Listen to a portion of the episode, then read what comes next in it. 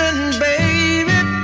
Olá pessoas, estamos começando mais um PeeWeeCast, o podcast do canal Piuí, que hoje vai entrar num assunto polemicíssimo, cara, para tentar definir qual é o melhor plot twist da história do cinema. E para falar sobre um assunto assim tão delicado, eu chamei um verdadeiro especialista na arte de surpreender, que é o Maurício Sescon. 3, 2, 1.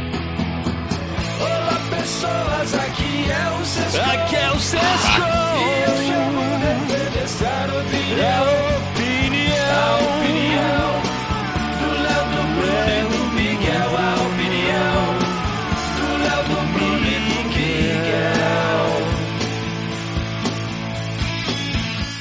Eu gosto muito dos nomes dos arquivos do Sescon desses MP3 ali, porque é, é, é criptografado o nome da música, né? Exatamente ali, ó. I saw you saying that you say that you saw.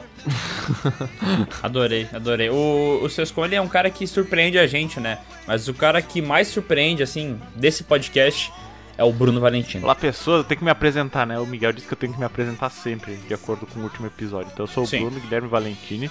Eu tenho um podcast também chamado arroba 2 na lona, sigam arroba 2 na lona, né? E o plot twist, já vou dizer aqui que eu vi a maioria desses filmes aqui da lista Que aí. isso, Nossa, cara? Que isso, rapaz? Não, não, não. A Porra, já temos o melhor plot twist desse podcast, hein? a gente sempre gosta de ter no podcast, Bruno, justamente porque tu não viu os filmes. Tu é a, a visão de quem não assistiu, entendeu? Mas como eu sabia que esse episódio é temático, eu já trouxe o tema no início aqui, assim. Eu quero. É quero isso aí, meu, porque no episódio normal ele não ele teria falado que não viu nada, mas como ele viu é o plot twist, né? Caraca, é verdade. E pode ser um segundo plot twist que ele tá mentindo. É. Aí, ó, fica a dúvida. Tá merda.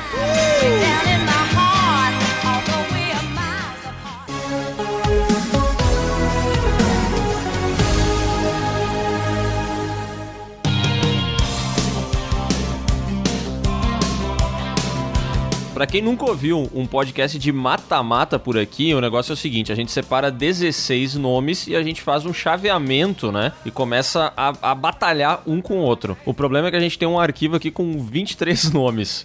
É sempre. Vamos fazer uma limpa rapidinho antes da gente começar? Vai ter um pré-mata-mata, tipo pré-libertadores. né? Isso. É, vai ser tipo um, o Léo vai ler o nome da parada e a gente vai falar fica ou não fica. E daí, tipo, a gente vai ver quem ganha no grito, entendeu? E todo mundo sem ouvir, né? Quem cair fora vai pra uma outra competição num outro podcast aí. Isso aí. Exato. Num podcast copiando coisas que a gente faz aqui, né? Um arrombado do caralho que não tem a maldita da criatividade de fazer um nome original filho de uma puta. Que isso, cara. Por que tanta violência, rapaz? Brabeza essa. Ainda tem a cara de pau de mandar um e-mail pra nós, filha da puta. Fa- Faz o seguinte, ô Miguel, vai lá e pega uma salsicha e coloca em cima do motor dele. Pode deixar. Vamos lá. Começando o Clube da Luta. Fica! Fica. Fica. Seven. Fica! Fica. Fica. Mas aí, a gente comentou antes de começar o podcast que deveria ter um filme só de cada idealizador. Ih, e Clube rapaz. da Luta e Seven, os dois são do David Fincher. Como é que a gente faz? Pra mim é impossível tirar um desses dois, cara. Pra mim não tem como, velho. Puta, são muito bons, cara. Ah, cara, o Piuí nunca segue norma nenhuma. Vai tomar no cu. Tá, tudo bem, fica os dois. regras foram feitas para ser quebradas. Continuando, Psicose. Fica. Fica! O Chamado. Eu tirar. Fica. Cai. Sai, sai. Os Suspeitos. Fica! Fica. Fica. Fica muito. Star Wars, o Império Contra-Ataca. Fica! Hum, fica, fica. Fica, mas o problema é que esse filme não tem plot twist mais, entendeu? Ele já foi um plot twist quando ele foi lançado, mas ele durou exatas duas semanas. Depois já era, não, não funcionava mais o plot twist. Porque todo mundo sabia. A Chegada. Sai! Sai, sai. Sai, sai, sai. Droga, adoro. Garota Exemplar. Terceiro filme do David Fincher, hein? Sai, sai. Chega de David Fincher. Ah, não, é- tem que sair, então vamos tirar. É, tem razão, vamos tirar. Ah, mas é que plot twist é bom, velho. Ah, vocês estão loucos, É maravilhoso. Eu vou deixar marcado em vermelho que é pra eu riscar depois quando vocês vão se esquecer. não, risca agora já, vai ficar ouvindo esse arrombado, vocês como tira isso aí. Ele vai pra Sul-Americanas. hein? Liga Europa ano que vem. Copa do Brasil. Amnésia, do Christopher Nolan. Fica. Fica. Dúvida, não sei o que vai ter até embaixo. É, pois é. Os Infiltrados. Fica. Putz, eu gosto. Fica, fica. Fica. Pra mim fica. Fica, mas não precisa ficar muito também por mim. Só passar dar um oi, né? Fica mais ou menos, né? Ele, ele meio que quase sai, né? Fica só um pouquinho. Psicopata americano. Não, não, não, sai, sai, sai, pode sair. Sai, por mim sai. O sexto sentido. Fica, Fica. Fica muito, né? Fica. Jogos Mortais, o primeiro. fica, fica. Sai, sai, sai, sai. Fica, fica, fica. Ah, então fica. Fica. Planeta dos Macacos. O original, claro. Fica. Ah, Planeta dos Macacos, aquele em que a gente descobre que, que Lincoln foi um macaco. o Lincoln macaco gosta de sentar nas lugares. ah, fica. Os outros. Ih, rapaz. Ah, eu acho que fica, fica. Pra mim fica. Eu tiraria antes algum lá de cima a tirar os outros, falando sério. Eu deixaria os outros e tiraria o Jogos Mortais. Tinha o chamado antes? Sim. O, o chamado é aquele da Samara? É. Por que, que isso tava na lista? Eu não sei, mas tu disse fica. tu falou, ah não, mas tem o sexto sentido. Então pode tirar, então pode tirar. Não, sabe por quê? Porque eu achei que o chamado fosse os outros. Olha só, eu, eu confundi tanto na minha cabeça esse chamado maldito aí que eu achei que era outro filme. Desculpa. Mas os outros saem também, tá? Porque já tem o sexto sentido, então não precisa dos outros. Não, mas, mas deixa um asterístico aí nele, meu. Vou deixar, vou deixar aqui. Cara, Tic, marcado. Você para de ouvir os seus. O grande truque. Fica. Sai, sai, sai. Eu acho que só pode ter um do Christopher Nolan. E asterisco, asterisco. Vai chegar no final, vai ter tudo asterisco. Old Boy. Fica. Fica, fica. Fica. Boa noite, mamãe. Abraço, abraço. Sai. Esse aqui sai, né? Sai, sai. Ninguém fala alemão nessa porra. Vai embora. Tchau. O nevoeiro. Fica. Fica pra mim. Fica, fica. Corra! Não. Sai. Fica, fica. Sai, sai. Asterisco porque eu tô com o Sescon que fica. Ilha do Medo. Pra mim sai. Fica. Sai, sai. E eu acho que fica pra mim. tudo asterisco, né, cara? A chegada de novo. Foda-se, né? É, foi duas vezes a chegada. Cisne Negro. Fica. Cara, peraí, Cisne Negro não é do David Fincher? Não. Não, é do Darren Aronofsky. Aronofsky. Uh, que alívio, caralho. Tá, quantos filmes a gente ficou? 18. Tem que tirar dois.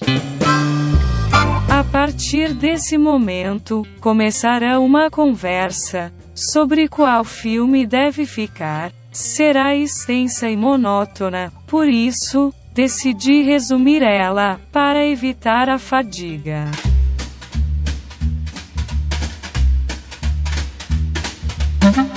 A gente, ó, vamos ver de novo. Os outros, quem que é os outros? Corra seria o primeiro que eu tiraria fora. Tá, eu, eu também falo. Era tu que queria que o Corra ficasse, né? Eu não lembro muito bem dos infiltrados, por isso eu tenho vontade de tirar ele. Não, mas é o teu daí. Ah, o cara é filho da puta, né, meu?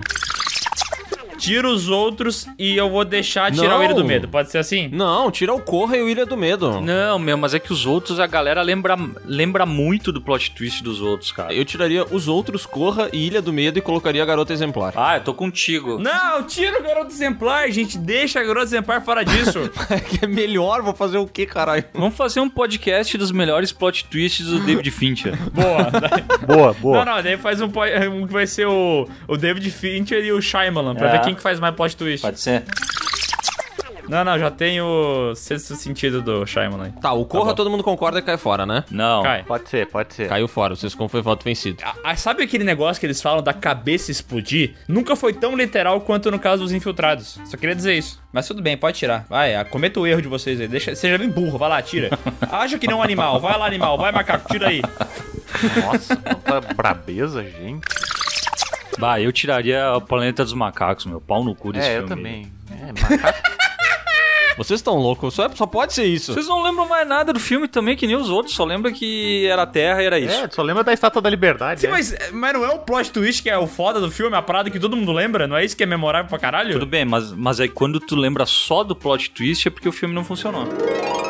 O cagador de regras. Tu tá maluco, Sescon? Tu tá me falando que o Planeta dos Macacos não funcionou, Sescon? Mas tá tirando isso da onde, ô cagador de regra? Ah, não, cara, é preciso. Ai, cara. Tu quer Planeta dos Macacos? Eu quero. Eu acho que vale. Eu quero na lista, eu quero no podcast. Peraí, peraí, peraí, mas já tem 16 aí, meu. Já tem 16? 2, 3, 4, 5, 6, 7, 8, 9, 10, 11, 12, 13, 14, 15, 16, tá certo? Ah, mas a gente é muito burro também, vai tomar no cu, né? Não, então vamos botar a garota exemplar aí, Ah, velho. não. Vocês podem tá, tá querendo tumultuar, cara. Puta, é um, é um. É um anarquista, né? Tá, fica a menção honrosa à Garota Exemplar, que é muito melhor do que Ilha do Medo e muito melhor do que os outros. O plot twist é muito melhor. Tá, beleza, foi. Mas ele não tá aqui única e exclusivamente porque seu diretor é um cara tão bom em fazer essas paradas com plot twist que caiu fora. E tu vê, né, meu? Ele nem é reconhecido por isso. Todo mundo fala de plot twist, tu fala do, do Shyamalan, né? Shyamalan. Já pensou que o David Fincher deve ser o ídolo do Shyamalan?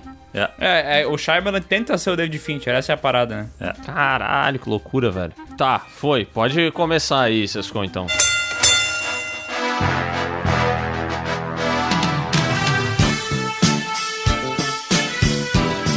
Vamos lá, então o primeiro é Os Suspeitos e Star Wars Wars. Star Wars. Como é que é? Star Wars. Star Wars, o Império contra-ataques. Contra-track. Contra-track. Cara, primeiramente, eu gostaria de dizer que eu adoro, de verdade, o plot twist do Star Wars, porque não sei se alguém já sabe dessa informação, mas eu sou um fã de Star Wars, né? Mas eu acho que tem um problema muito foda é, desse filme é que esse plot twist ele ficou tão memorável e a frase que erroneamente as pessoas falam como Luke, eu sou seu pai, ficou tão conhecida que as pessoas meio que já sabem, entendeu? É muito difícil conhecer alguém que não sabe dessa informação de que o Darth Vader é pai do Luke. Então, tá ligado? Quem teve a experiência na época de ver o filme, é, dá graças a Deus, porque depois que o filme foi lançado ali pra grande, pro grande público, já era, né? Todo mundo já sabia isso. Tá, mas então tá dizendo que quando tu assistiu, tu já sabia. Já. Ih, rapaz. Então não foi um plot twist. Pra mim não foi, porque eu sabia que ele era filho do Darth Vader, entendeu? Hum, entendi. É, mas isso, isso aí é real, né? Porque o, o Darth Vader ele se tornou um vilão tão icônico, cara. E essa frase aí já foi tão dita, repetida, que por mais que tu assistisse Star Wars sem saber exatamente quem era o pai de quem, tu sabia que ele era pai de alguém, entendeu? Tu sabia que ele meteu o boneco em alguém. e aí tu começa a ligar os pontos e tal. É, é um plot twist que ficou tão grande, mas tão grande que eu não sei se tem como tu apresentar esse filme pra alguém e a pessoa não, não saber já dele, sabe? Não, eu já tive essa experiência aí, meu. A minha namorada não sabia. Quando a gente. Ela nunca tinha assistido nada de Star Wars. Aí quando voltou esse, essa última trilogia ali, eu falei, não, vamos assistir então. Agora os Uhum. outros. E aí a gente assistiu e, cara, foi emocionante ver ela completamente chocada quando ele falou que era o pai. Cara, parabéns pra tua namorada, então parabéns pra ti também que conseguiu presenciar isso. Mas eu não conheço ninguém que passou por essa parada, porque todo mundo que eu conheço já sabia dessa parada do Darth Vader ser pai do Luke e tal, a Leia ser irmã dele, todos esses caras aí. Então é um plot twist que eu não sei por que, que isso aconteceu, tá ligado? Porque assim, sei lá, tu pega o- um filme tipo Sexto Sentido, é outro desses casos que o plot twist ficou tão famoso, tão famoso, que tem muita gente que já sabe da parada antes mesmo de ver o filme, né? Uhum. Até teve na vez da vila, né? Que tinha até umas, umas propagandas do, do filme e mandavam o pessoal ficar quieto depois que saísse do cinema. Não tinha um bagulho desse? Tinha, tinha, eu Não lembro. dá spoiler. Aham. Ah, uma época que a galera se preocupava, né, com a, com a experiência dos outros, né? Eu, eu acho que ah, o Luke devia exigir teste de DNA do ratinho pra ter certeza. Ia ser um outro plot twist. Imagina se o Darth Vader não é o pai. Aí toca aquela musiquinha lá. Ele não é o pai. Ele não é o pai. Ia ser muito mais legal. Eu sempre achei engraçado é, esse plot twist, porque o Darth Vader chega e fala assim, Não, Obi-Wan mentiu para você. Eu sou seu pai. e daí ele olha e fala, não, não é verdade. Daí o Darth Vader fala, É sim, é verdade sim. daí ele, ah tá, não! tipo, ele nem chegou e pensou assim, cara, acho que não, né? Eu acho que tu tá mentindo pra mim. Vai que esse brother tá mentindo, né? Pô, ele foi tão convincente, cara. É, porque ele manda um assim, busque nos seus sentimentos e você saberá que é verdade. Ah, é? E daí tem o lance da força no, no Star Wars, que é meio que explica porque que ele sentiu que ele era realmente filho do Darth Vader e tal. Mas é engraçado ver ele sendo convencido tão rápido, né? Obi-Wan nunca lhe disse o que aconteceu com seu pai. Ele me disse o suficiente. Que foi você que matou ele. Não. Eu sou seu pai. É, tá bom.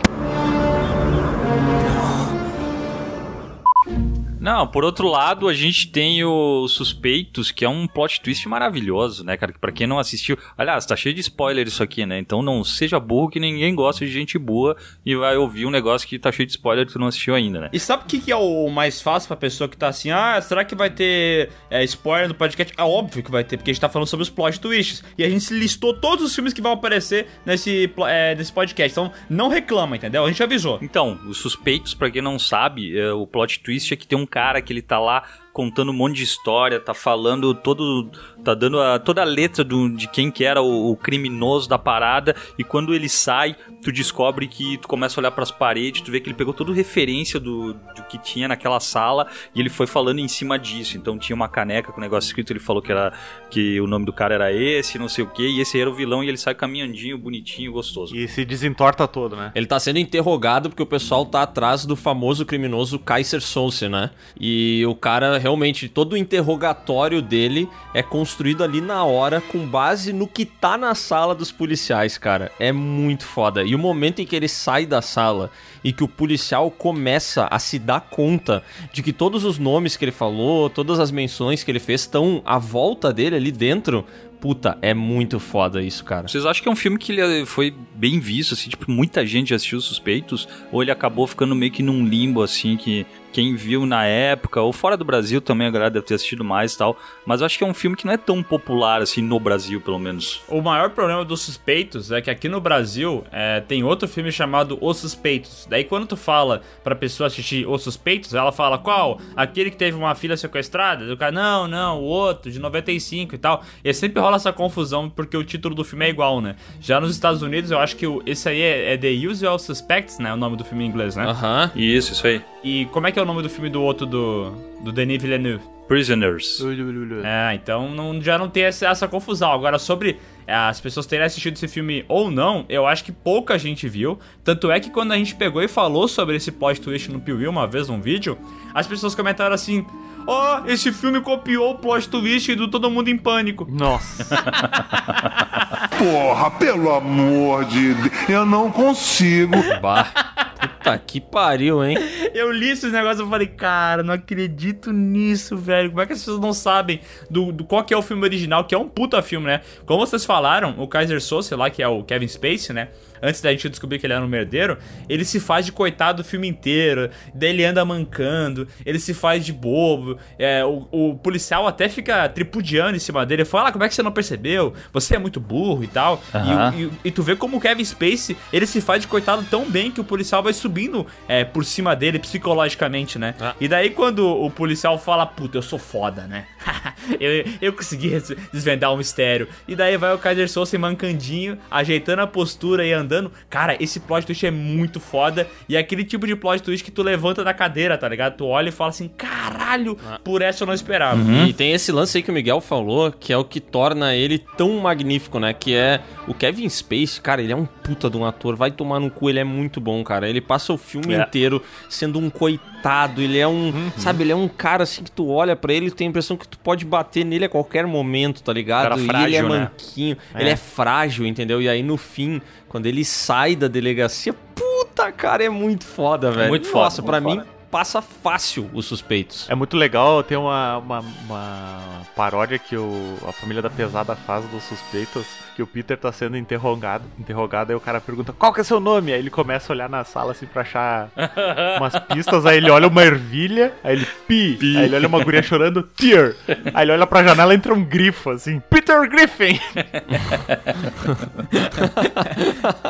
Cara, eu vou dizer uma coisa. Um, um- um problema que eu tenho um pouco, na verdade, com essa cena final é, dos suspeitos. Na verdade, é só uma, uma bobiça minha, né? Mas é que eu não curto a cena do cara derrubando a xícara, tá ligado? A, a xícara embaixo tá escrito Kobayashi, é muito foda, é muito da hora.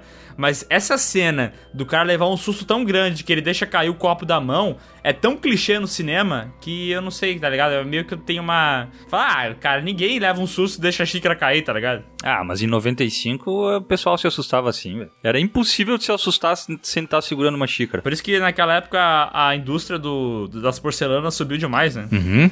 Eu vou, vou trazer outro plot twist aqui. Vocês não, não sei se vocês sabem, mas os Suspeitos ele foi basicamente assim inspirado naquele filme Cheque em Branco de 94 Hum, passava nos- no cinema em casa, assim. no cinema em casa que o gurizinho achava um cheque em branco e ele dizia que o nome dele era Sr. Macintosh porque ele tinha um, um computador da Apple em Eu casa lembro. e ninguém desconfiou. Caraca, velho.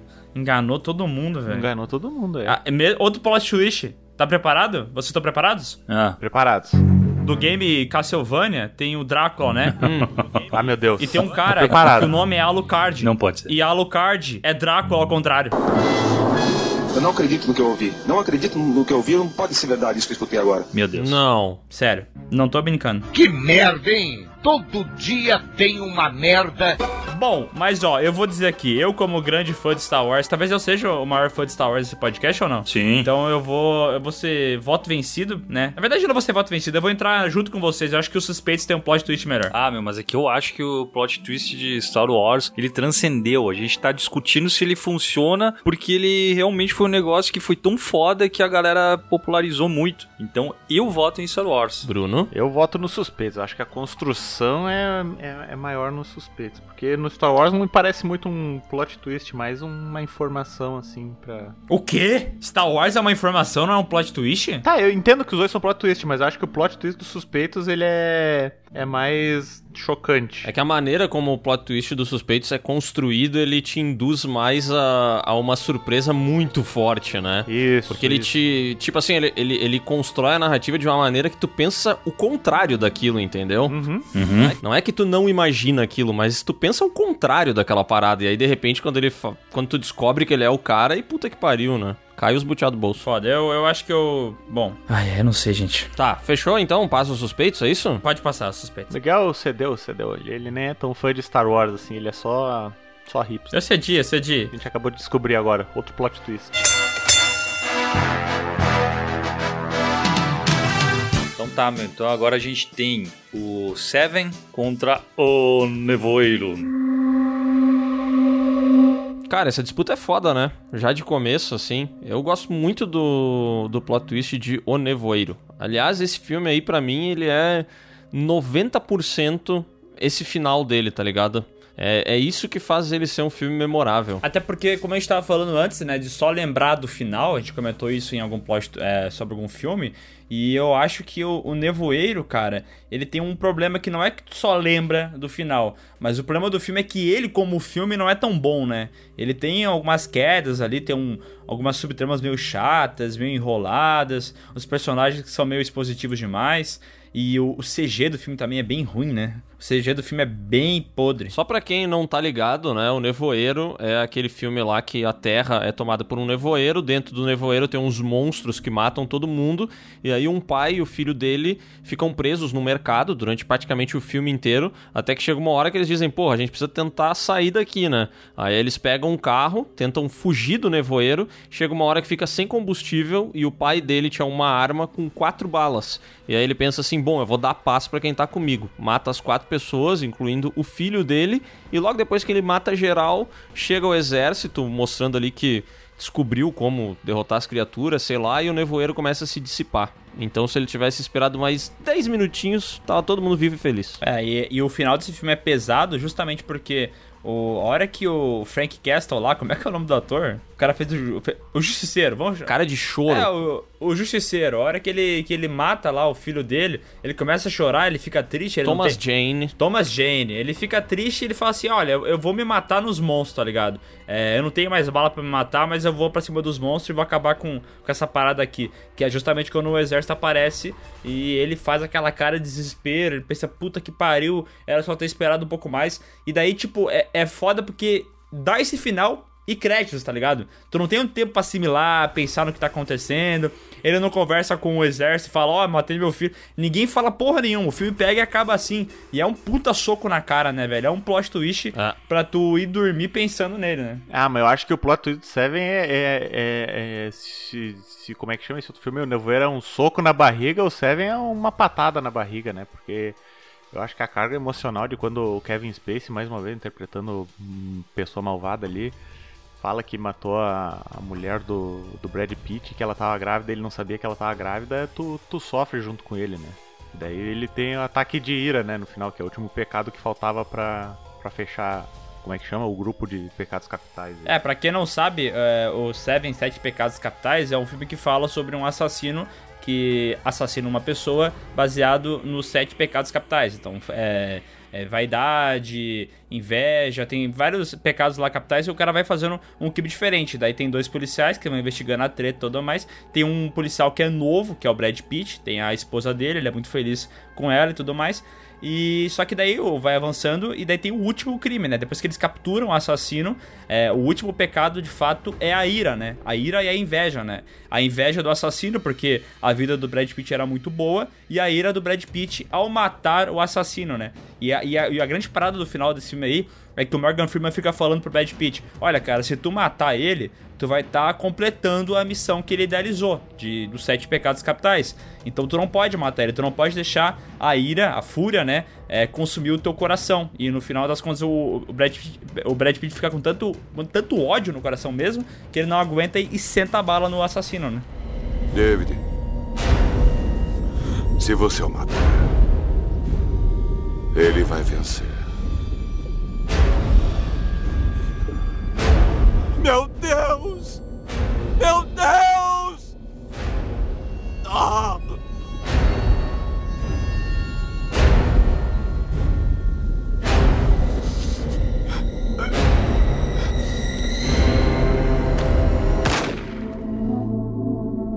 Sim, isso porque ele recebe uma caixa com a cabeça da mulher dele, né? Exatamente. Isso aí. E aí tem a famosa cena do What's in the Box, né? What's in the box? O Sescon disse que não gosta da atuação do Brad Pitt aí, né, Sescon? Puta, eu não acho ela tão maravilhosa assim quanto eu lembrava que era depois que eu reassisti. Mas é um filme bem pesado, né, cara? Ele tem bastante. ah, e, o, e o Kevin Spacey, ele. Ele é meio John Kramer, né? Ele é meio. Tem uma pegada meio. Cara onipresente, consegue fazer tudo e tal. Mas ele é tão redondinho, cara, que esses tempos alguém ficou questionando.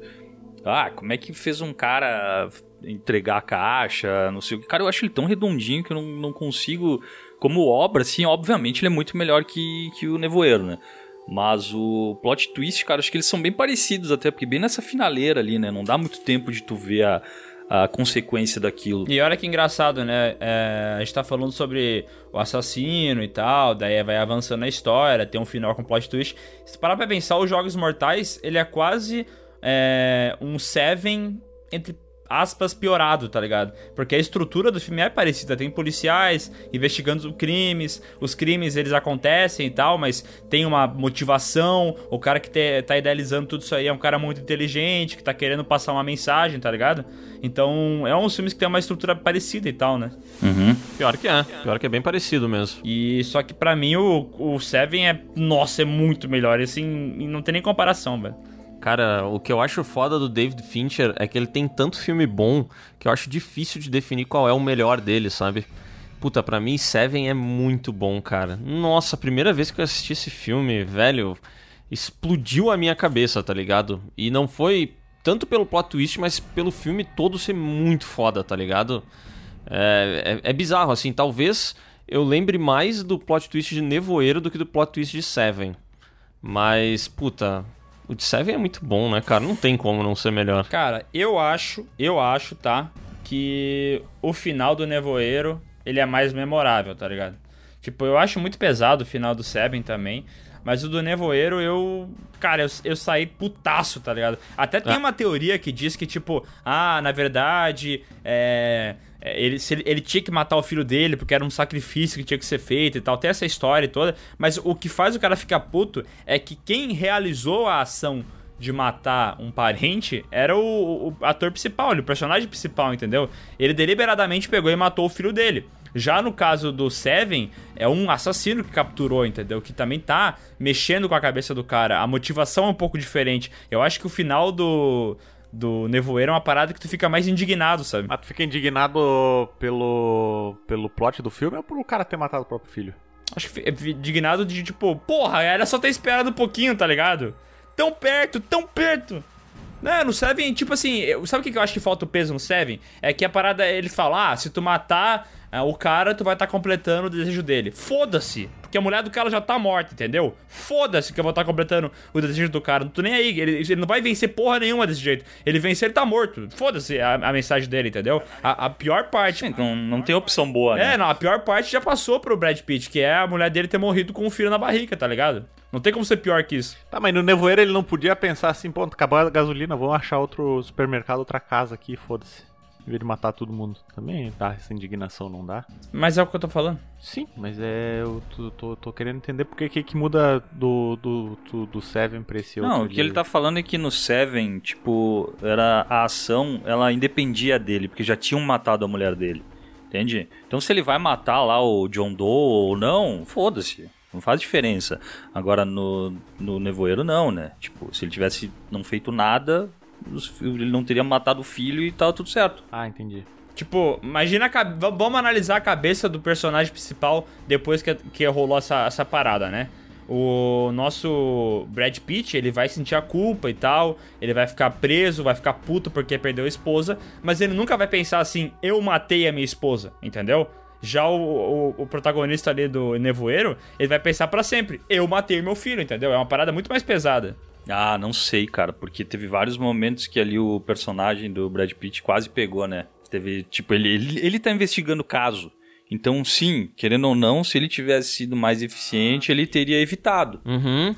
É, pode ser. Sim, ele, ele vai se culpar de outra maneira, né? Porra, difícil, cara. Ah, eu não sei, porra. Eu vou, eu vou no final de Nevoeiro. Eu vou no Seven. Eu vou no Seven. Uma parada legal é que o final do Nevoeiro é, é esse aí no filme e no livro, tipo, a vida segue, né? Eles seguem andando pelo, pelo Nevoeiro em busca de uma saída, de esperança e tal, né? E os caras terem posto esse final no filme é foda, né? Tem que ter coragem pra fazer essa mudança aí. Até porque tem outro final também, né? Tem um final que a câmera vai dando um zoom out, assim, e mostra que a Terra inteira tá cheia de uma névoa, entendeu? E aí acaba o filme. Só que é um final muito pior, né? Cara, eu, eu acho que o, o Seven, ele. Acho que o- ambos de plot twist são muito bons, mas o plot twist do Seven ele fecha melhor a história. Eu acho que por mais que ele te surpreenda, ele. Cara, ele pegou redondinho tudo que tu ficou investigando junto com o cara, tu foi atrás e tudo mais, e ele fecha redondinho com tudo. Eu vou de Seven. Bah, difícil, cara. Porque eu tava pensando, e pra mim o plot twist, a virada que mais me marcou foi a do Nevoeiro, não foi a de Seven, cara. É difícil pra mim, porque eu acho Seven um filme impecável, velho. Mas quando o assunto é só o plot twist, eu acho que eu fico com o Nevoeiro, cara. É, eu, eu- meu pensamento é esse. Eu acho o final do Nevoeiro mais impactante. Eu acho que é uma parada que marca mais. Mas aí, como a gente foi uns cabaços do caralho e só que chamou é, quatro pessoas, não tem como, como ter critério de desempate, né? Mas aí eu acho que o critério de desempate pode ser qual que é o melhor filme? Ah, o Seven, né, meu? Caralho, a gente, vai, a gente vai ter um critério de desempate que realmente faz sentido pela primeira vez. Puta que pariu. Ah, daí o Seven passa fácil, né? Não é mais o mesmo podcast, hein? É, a gente tá melhorando, a gente tá melhorando, cara. E vou resumir com duas palavras. Parabéns.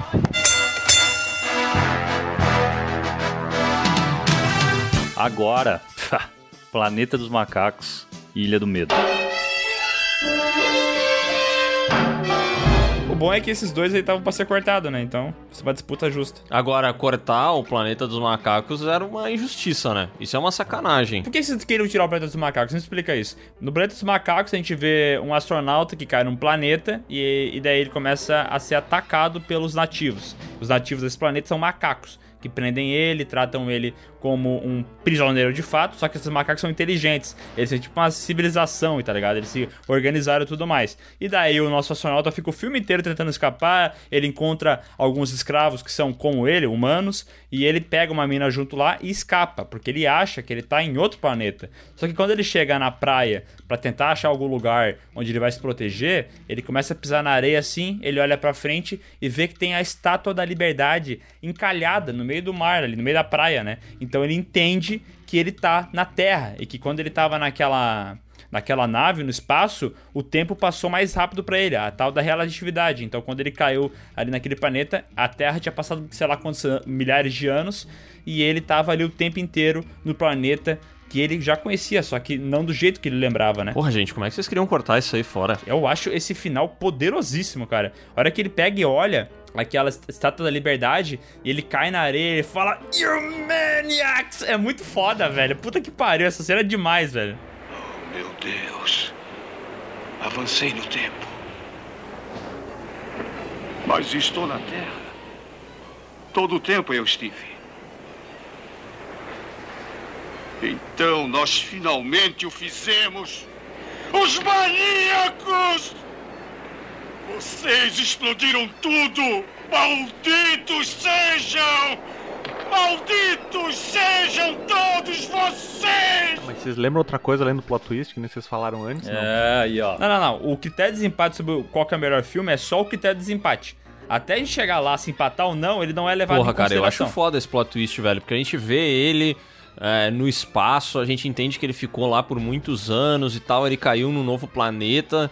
E tipo assim, quando eu assisti Planeta dos Macacos, eu não sabia desse final, entendeu?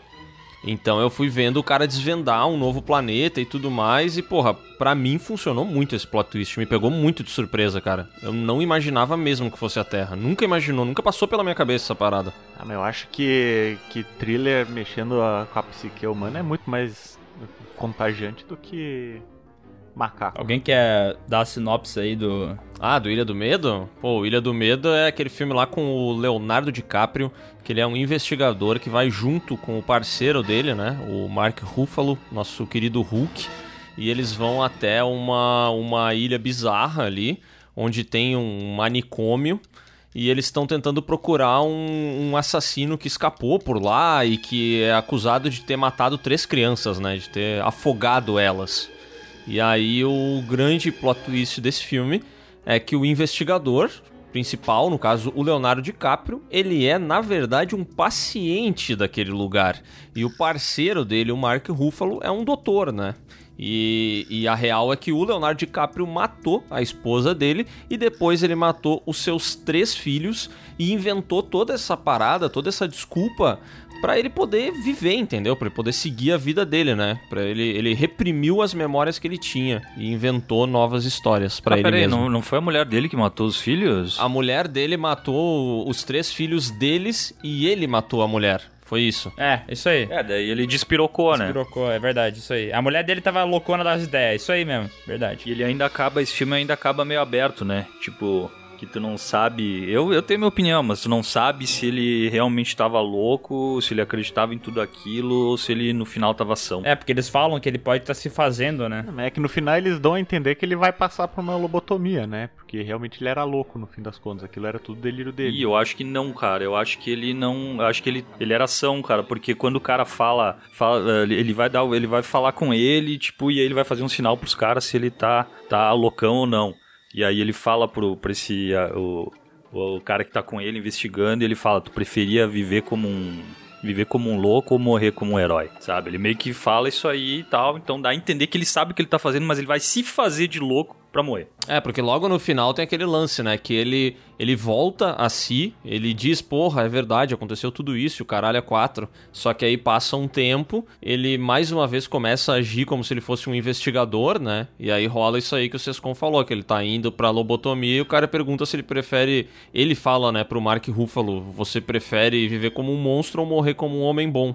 E aí ele sai andando e vai em direção a, a lobotomia, né? Pra mim, pra mim dá a entender que ele, que ele sabia o que tava acontecendo, entendeu? Pra mim ele Sabia matar se fazendo de loucão, né? A direção desse filme é do Martin Scorsese, né? E tem uma trilha sonora foda, a direção é muito boa, a fotografia fodida. E enquanto eu via o filme e ia descobrindo as paradas, assim, eles iam revelando a parada do, do plot twist, um- um- uma perturbação psicológica muito grande, eu ficava pensando, né? Cara, esse filme seria uma puta adaptação de Silent Hill, né, Léo? Porque se parar pra pensar que o Silent Hill sempre funciona com traumas da pessoa e como é que ela enxerga o mundo é, referente a isso, pô, os caras poderiam ter feito algo tipo assim pra o Silent Hill da vida que ia ficar foda, né, velho? Sim. ia ficar muito foda se fosse algo assim. Um cara que realmente tem esses problemas, essas memórias reprimidas, tá ligado? Aham. O cara vai descobrindo aos poucos a história dele. Puta, cara, na moral, Silent Hill merecia uma adaptação foda pro cinema. É verdade, mano. Puta, e eu, eu adoro esse filme aí, cara. Demais, demais, demais. O Shutter Island, né? A Ilha do Medo. Eu lembro que ele lançou em 2010 ali junto com o filme A Origem também, né? E daí eu lembro que eu, que eu notei algumas semelhanças.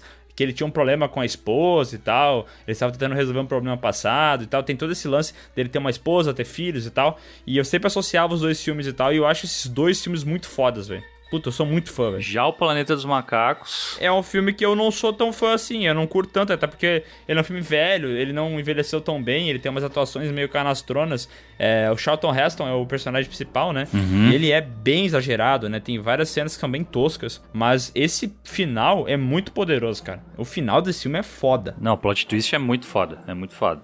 Mas é que é um filme que, cara, é difícil. Eu acho que se alguém te contar animadaço durante três minutos a história desse filme, é mais legal do que tu assistir ele. É, isso é verdade. Não, eu concordo com isso, eu concordo. Mas eu acho o, o plot twist do Planeta dos Macacos uma parada, assim, muito mais difícil de imaginar do que o de Ilha do Medo, sabe? No sentido de que Ilha do Medo, como o próprio Miguel acabou de ressaltar, lembra bastante Silent Hill, por exemplo, tá ligado? Que é esse lance de tu, tu pegar e suprimir as tuas memórias, jogar elas no teu inconsciente e inventar pra ti mesmo uma história, sabe? Agora, a parada do cara que viajou, ah, foi pro, abre aspas, futuro, fecha aspas, e caiu num planeta, e puta que pariu, aquilo lá era a própria Terra muitos anos depois. Pá, puta, cara, isso aí é foda, velho. Então o lance, né? O Planeta dos Macacos, em momento algum, tu desconfia desse lance. Tu não, não tem algum momento que tu fala, ah, eu acho que ele tá na Terra. Não, não tem isso. Tu, tu acredita como personagem, tu tá junto com o personagem, achando que ele tá em outro planeta, né? É, essa é uma parada interessante, né? Do, do Ilha do Medo, que ele de fato, aos poucos, ele vai largando pequenas pistas, Uhum. né? São pequenas. É claro, ele funciona. Quando a gente descobre a parada, ela funciona, né? Mas me parece que o Planeta dos Macacos ele traz uma virada que é muito mais virada, tá ligado? Ela é muito louca, assim. Ah, mas também aí o cara do Planeta dos Macacos podia ter perguntado, né? Em que planeta que eu tô logo no início do filme e teria terminado É. a angústia dele. Teria resolvido, né? É verdade. É, faz sentido. Mas falando da Ilha do Medo, tem um. O o Sescon deve, já deve ter lido, tem um quadrinho do Batman que é muito massa. Que é meio que esses universos do. E se fosse assim, sabe? Uhum. Que na real o Batman ele é um cara maluco, só que ele é milionário. E aí ele acha que ele é um super-herói. E aí o Alfred toda noite tem que se vestir de vilão pra. Pro Batman combater os vilões e tal, porque na verdade o, Bruce Wayne ele é um maluco, ele não é o Batman de fato, né? Já leu, Sescon? Acho que é do Neil Gaiman essa história. Não, eu tô ligado com ela, mas eu não, mas eu não li. É bem massa, é meio estilo Ilha do Medo, assim, é legal porque tu vai, vai vendo um monte de cena de ação e no final tu vê que é o Alfred se fantasiando de, de vilão pra, pra satisfazer os delírios do Batman. Que, que loucura, velho. Cara, eu vou dizer uma coisa, tá? Pra mim, enquanto filme, eu gosto muito mais de Ilha do Medo. Eu, que nem o Miguel, eu adoro esse filme, cara. Eu adoro ele. Mas como plot twist, eu fico com o Planeta dos Macacos, velho. Eu também. Planeta dos Macacos pra mim é mais. Eu, eu, eu, eu tenho uma desconfiança do porquê o Leonardo gosta do Planeta dos Macacos, hein? Ih, rapaz. Porque eu acho que o Léo ele gosta de, uma, de umas coisas assim envolvendo animais aí, porque volta e meia ele bota um, Que isso? uns stories proibidos aí do parmesão. Acho que quando ele viu o louco, macaquinho ali, pensou. louco, denúncia! Ih, ratinho! Eu tô passada, chocada. Caralho, Bruno. Pesadíssimo, cara. Que isso? Não, o cara lançou uma dessa, velho. Não, o Bruno falou no podcast que eu gosto de zoofilia, caralho. Ele simplesmente veio aqui e largou essa braba. Largou essa braba no meio do podcast. Eu tô aqui querendo te auxiliar pro Instagram não te prejudicar. Eu não sei se ter relações sexuais com macaco pode ser considerado zoofilia, já que somos primos, né? Então. Ah. Eu acho que eu vou defender o Léo nessa aí. Bom, se é assim, eu concordo com o Bruno, então. Bom, se é assim, eu posso falar, então, galera. É verdade. E outra coisa, se tu pudesse fotografar o plot twist, eu acho que nenhum. Talvez dessa lista aqui, nenhum seja tão fudido quanto o Planeta dos Macacos, que é a foto do Aham. homenzinho pequeno com aquela imagem é, da Estátua da Liberdade no mar, assim. Essa imagem é muito poderosa, é muito foda. Tem razão. E é uma parada, assim, memorável. Tu consegue fazer um quadro desse momento e todo mundo vai lembrar daquilo ali. pra mim, verdade. o Planeta dos Macacos é o que passa. Pra mim é a Ilha do Medo. Pra mim ele é do meu. Tem até uma frase que foi copiada ali pelo Coringa ali, né? O, o É. Duas Caras, né? Você vive o suficiente pra ser... Como é que é? Você vive pra ser o vilão ou morre pra ser o herói? Não sei. É esse negócio aí. Isso aí, nós estamos nós estamos vendo que aqui tem dois que estão defendendo o Planeta dos Macacos, lá do outro lado tem um que tá bêbado, né? Defendendo o outro Tem, filme. uma, tem um macaco lá do outro lado Tem um defendendo macaco. outro filme. Deixa, deixa o orangotango aí. Vou ter que usar o critério de desempate que é o melhor filme, daí vai passar a porra do Ilha do Medo? Vai passar a Ilha do Medo muito errado, gente. Vocês erraram muito rude nessa decisão, tá? Só quero deixar claro. O sindicato segue forte. Ah, Bruno, a gente achou, a gente achou o lance, cara. A gente achou, a gente vai ganhar tudo. Eu até tentei dar uma pelada ali, criando polêmica, mas eu nem precisei. Não, meu, eu, eu acho assim, ó. Eu, se quiserem passar o Planeta dos Macacos, o filme que ninguém nunca vai assistir, tá tudo certo. Pequenas vitórias. Não, não, não, não. Deixa você ser apedrejado depois na leitura de e-mails. Pode passar. o- Nossa, todos os, os ouvintes de 15 anos vão falar: como assim? Tiraram o Planeta dos Macacos, esse filme maravilhoso Cara, que eu nunca vi. Quem é sensato, quem é sensato vai saber que o Planeta dos Macacos se merece. Tá bom, então ganhamos de novo, hein, Brunão? Ganhamos. Então agora, meu, a gente tem Jogos Mortais e O Grande Truque.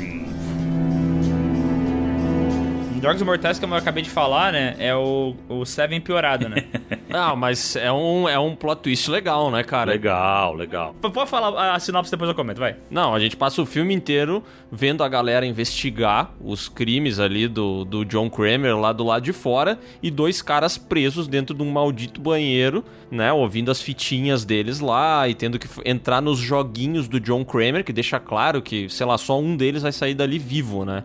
E aí, no fim do filme, depois que um cara já morreu, que a vaca tá indo pro brejo, um, um cadáver que tava com eles dentro do banheiro, o filme inteiro se levanta. E é o cara que tramou toda a parada, é o John Kramer. E aí toca a música de Jogos Mortais e foi surpreendente quando a gente assistiu, velho. Pô, Não, claro que foi.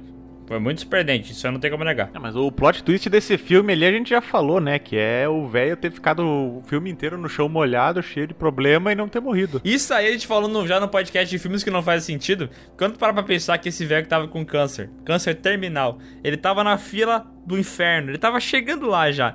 E daí ele pegou e falou: Não, vou tomar um remédio aqui pra dormir, né? Pra ficar imóvel, batimento cardíaco bem reduzido. Vou me jogar num chão gelado de banheiro e vou ficar de boa por 9 horas. Depois eu vou levantar bem pimpão e falar assim: Vocês estão fodidos. É assim, o, o final é legal, é impactante? Eu acho que é, com certeza. Mas eu não acho ele assim, pá, esse filme, cada ano que passa, pra mim, ele piora um pouco mais. É, especialmente na estética desse filme, que é muito datada. Aquele filme anos 2000, tá ligado? Com aquela edição frenética, aqueles contraste absurdo, aquele filtro azul. Esse filme ele vai, ele vai ficando cada vez pior pra mim, velho. pois é, mas o plot twist dele não continua sendo muito bom? Continua sendo bom. É bom, cara. É bom. Esse plot twist é muito bom, velho. E a trilha ali, ela deu um gás. E o legal desse filme é que ele termina logo depois que o cara se revela como sendo a grande mente por trás disso, né? A gente tem o personagem lá do Lee Fuenel que fica olhando pra ele com uma cara de puta que pariu, que isso, velho? E ele sai ali do banheiro e fecha a porta, né? E o filme termina com a porta se fechando. Eu acho um puta final, cara. É um final da hora mesmo. O, o fato dele, dele ter se revelado e a gente não saber o que vai acontecer com ele, entendeu? Ele saiu e deixou o cara ali, velho. E ponto. Eu acho isso bem foda, cara. Gosto muito desse plot twist. Já o Grande Truque é um filme que fala sobre uma rixa entre dois mágicos, né? Que os caras querem fazer os truques mais fodas de todos. E daí eles tentam um ganhar do outro. Um é proletariado, o cara mais pobre e tal. O outro é um cara que tem uma fama, ricão. Só que daí eles começam a fazer truques que não teriam uma explicação lógica de como é que o cara tá se multiplicando, tá ligado? Daí, tem- esse filme tem mais de um plot twist, né? Porque primeiro a gente descobre que o personagem lá do Christian Bale tem um irmão gêmeo, é isso? Isso. Isso aí. E é assim que ele realiza boa parte do- dos truques, né? O irmão gêmeo dele entra na porta, o, daí esse cara sai e ele fala, ó, duplicou a parada, né? E daí tem outro plot twist que é quando a gente descobre que o, o nosso personagem do Wolverine, né, o Hugh Jackman, ele, ele se multiplica porque ele encontrou a máquina do Tesla que faz cópias perfeitas dele, né? Então sempre que ele desaparece num, num- ponto e vai pra outro, ele troca o clone e o clone antigo morre, né? Então tem essa parada, né? Que ele vai se matando é, cada vez que ele sobe lá naquele palco pra ele continuar na fama, né? Pra ele continuar sendo o fodelão. E falando assim, é um plot twist bem qualquer coisa, né? Não, ele é foda, cara. Ele é foda. Mas não é esse o plot twist, meu. É porque o lance é assim, né? Esses caras são conhecidos pela mágica de teletransporte deles, né? Isso. Aí as, as duas paradas são descobertas, que nem o Miguel falou, né? Um deles tinha um irmão gêmeo, o outro era o clone. E qual que é o plot twist, Sescon? É esse pra mim, pô? Não, era do irmão gêmeo. Sim, mas é que daí tu descobre que ele no filme inteiro ele ia fazendo tudo. Inclusive, um tem um perde um, um ou dois dedos. Dedos, ele corta os dedos, né? O outro tem que cortar os dedos fora também. E que ele também, isso nós estávamos discutindo antes, né? Porque a gente não lembrava completamente. Tem aquele velho também, né? Que é um deles. Que fica. Ele fica vestido de velho também, vai visitar ele na cadeia. Ah, sim, que tá com a maquiagem mais velho, assim, que é o Christian Bale, sim, beleza. É, é. Tem isso aí também. Mas eu acho que esse plot twist, ele não. Ele, é, ele, ele vai rolando durante o filme, não é? Um negócio assim? Não, mas chega um momento em que mostra, tipo, aquela coisa do, do Nolan, né? De mostrar tudo que aconteceu antes. Aí mostra que a mulher dele falava, ah, tem dias que tu parece outra pessoa, daí era um gêmeo, sabe? É verdade, é verdade. Eu lembrei agora exatamente desse momento. É, daí vai mostrando tudo. Pois é, eu acho que eu tenho que rever esse filme, cara. Eu acho que eu, que eu tô precisando rever ele pra saber se ele é. Na minha, na minha mente, ele é um filme muito da hora, tá ligado? E, é um- e, e quando dá o segredo, assim, e revela a parada, é bem foda. Mas eu lembro pouco dele, velho. É que ele tem o outro, o, tem aqui o plot twist do lado lá do Hugh Jackman, que é que ele vai matando os caras, né? Sim. Isso. Tu sabe que ele, ele descobriu como teletransportar e tal, mas aí em vez de fazer o teletransporte faz dois, e daí que ele vai sempre matando os caras. E aí depois tu descobre que o outro é porque só tinha um gêmeo. É, e o grande truque tem o David Bowie fazendo o Tesla, né? E só de citar isso aí já é uma parada muito absurda, né? Cara, eu acho que o Jogos Mortais ele é mais simples, né? O plot twist dele, assim, ele é mais redondinho, assim, meio pique uh, Seven. É, e uma coisa que assim, o, o, o Jogos Mortais ele força bastante na do quanto o velho é quase Deus, tá ligado? Dele conseguir prever o que cada um vai fazer, engenhar um plano perfeito. Ele exagera nisso. Mas assim, assim que ele estabelece as paradas, ele coloca todas as cartas na mesa e ele finaliza o filme, ele, é, ele fica redondinho, entendeu? Fica na tua cabeça ali a parada. Ah, o cara tava se fazendo de morto o tempo inteiro, levantou, fechou a porta, acabou o filme, entendeu? E já o, o, o, o grande truque, quando ele tem que explicar o que tá rolando, é aquele bagulho que tu comentou, né? O, o Nolan ele começa a pegar a imagem de flashback, começa a botar a imagem de novo pra explicar o que aconteceu, e, e fica meio bobão, né? Sempre é aquele bagulho de vamos recapitular, né? Não, eu acho que o Nolan, ne- nesse filme, é que, cara, não faz muito que eu assisti. E eu tô, também tô na- nessa tua pegada aí de cada vez tô gostando menos de Jogos Mortais. Mas acho que por plot twist, os Jogos Mortais é melhor. É, eu tô nessa aí também. Também. Eu também. Próximo agora, então, é Os Infiltrados e Sexto Sentido. Hum. Ah, cara. Ah, mas aí é foda, né? Puta, eu Não, amo é o muito filme fácil, do- é muito fácil. Ah, é fácil, mas é que assim, eu quero só dizer por que que é foda, né? Porque eu amo o filme dos Infiltrados. Pra quem não sabe, Os Infiltrados é um filme do Martin Scorsese, de máfia, né? E sempre que esse homem faz filme de máfia, é maravilhoso. E o grande plot do filme, a grande parada, é que tem um cara infiltrado na, ali na máfia, que é um policial e tal, na DiCaprio. Ele tá lá tentando descobrir as paradas e tal. E tem um cara que tá na polícia, que tu acha que é o cara certinho, o cara fodão, o cara correto, tudo mais.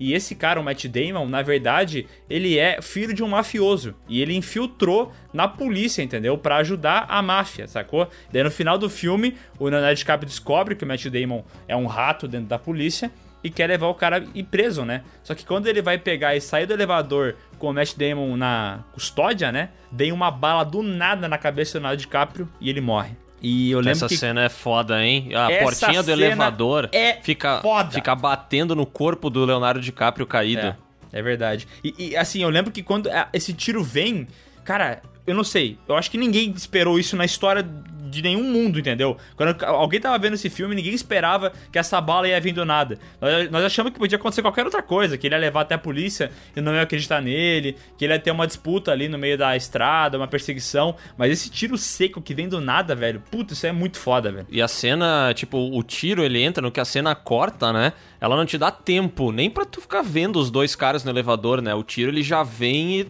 pum, dá aquela explosão de sangue na parede. Aham. Uhum.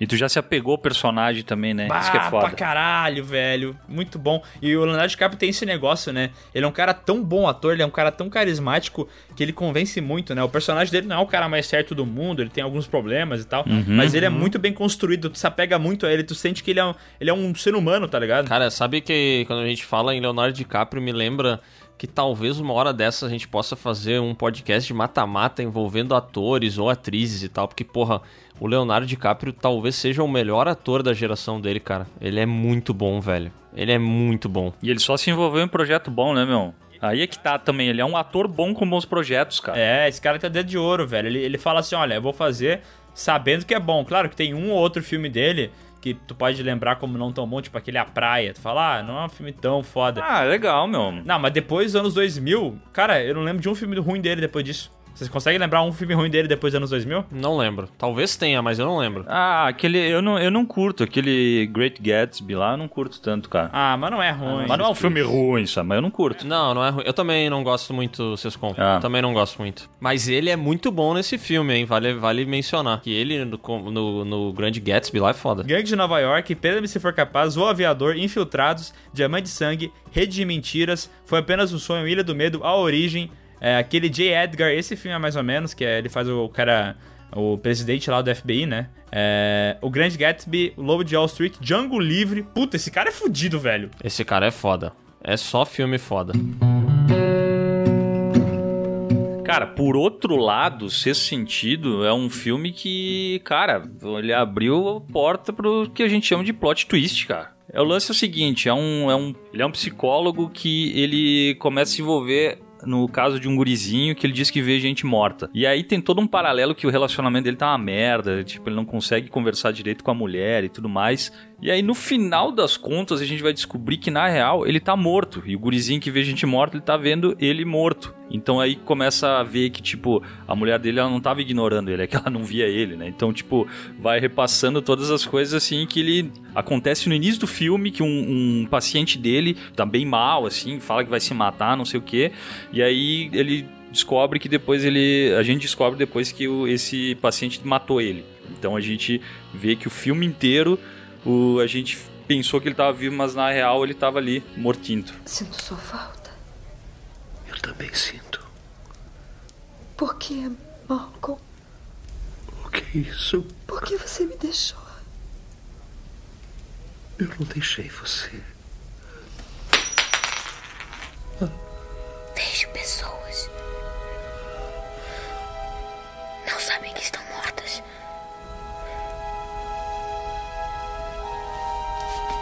Com que frequência?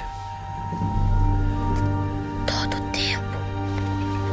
Puta, é foda, né? E depois quando a gente reassiste esse filme, cara, é muito legal como ele engana a gente, velho. Porque as pistas estão por toda parte.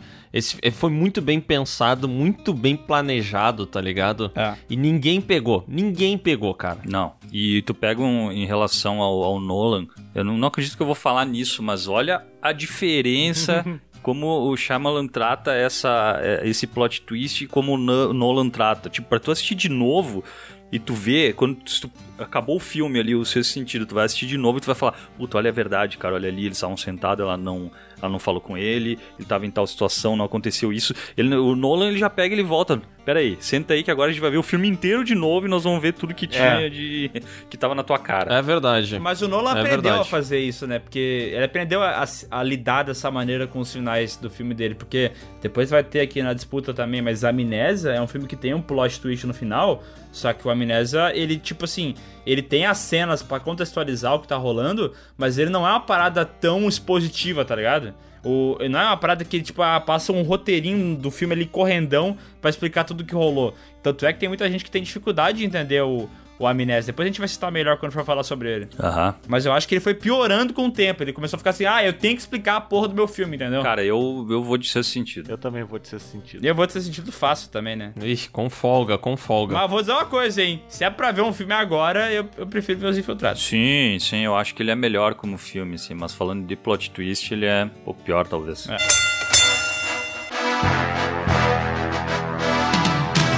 Agora a gente tem Os Outros e Old Boy.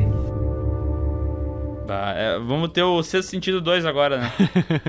é o, o seu sentido por outro ponto de vista, praticamente, né? Esse filme, cara, Os Outros, ele tem aquele lance que a Nicole Kidman, né? Ela vive, ela é mãe de duas crianças e ela vive numa mansão. O marido dela foi pra Segunda Guerra e eles estão lá esperando ele voltar, né? Ele já foi faz muito tempo, ela esperou bastante, ele não volta nunca. E no meio dessa treta toda, eles começam a ser assombrados por alguns fantasmas. Fantasmas dentro dessa mansão, né? E a gente vai acompanhando todo o desenrolar dessa história e um pouco mais pra frente aí sim é revelado que na verdade ela e os filhos dela, que são os fantasmas, né? É, ela matou as duas crianças e depois ela se matou é, no momento em que ela entendeu que o marido dela teria morrido na Segunda Guerra, né? Ela não suportou a tristeza, matou as crianças, se matou e aí eles fantasmas vivem naquela casa e todas as pessoas que aparecem ali são pessoas de verdade, né? E a gente passou o filme inteiro vendo aquelas pessoas como fantasmas, sendo que na verdade os fantasmas eram os personagens que a gente estava acompanhando. Bom, e agora eu vou fa- falar um pouco da sinopse do Old Boy, daí a gente já pode discutir qual que, que é melhor, tá? No Old Boy tem um cara que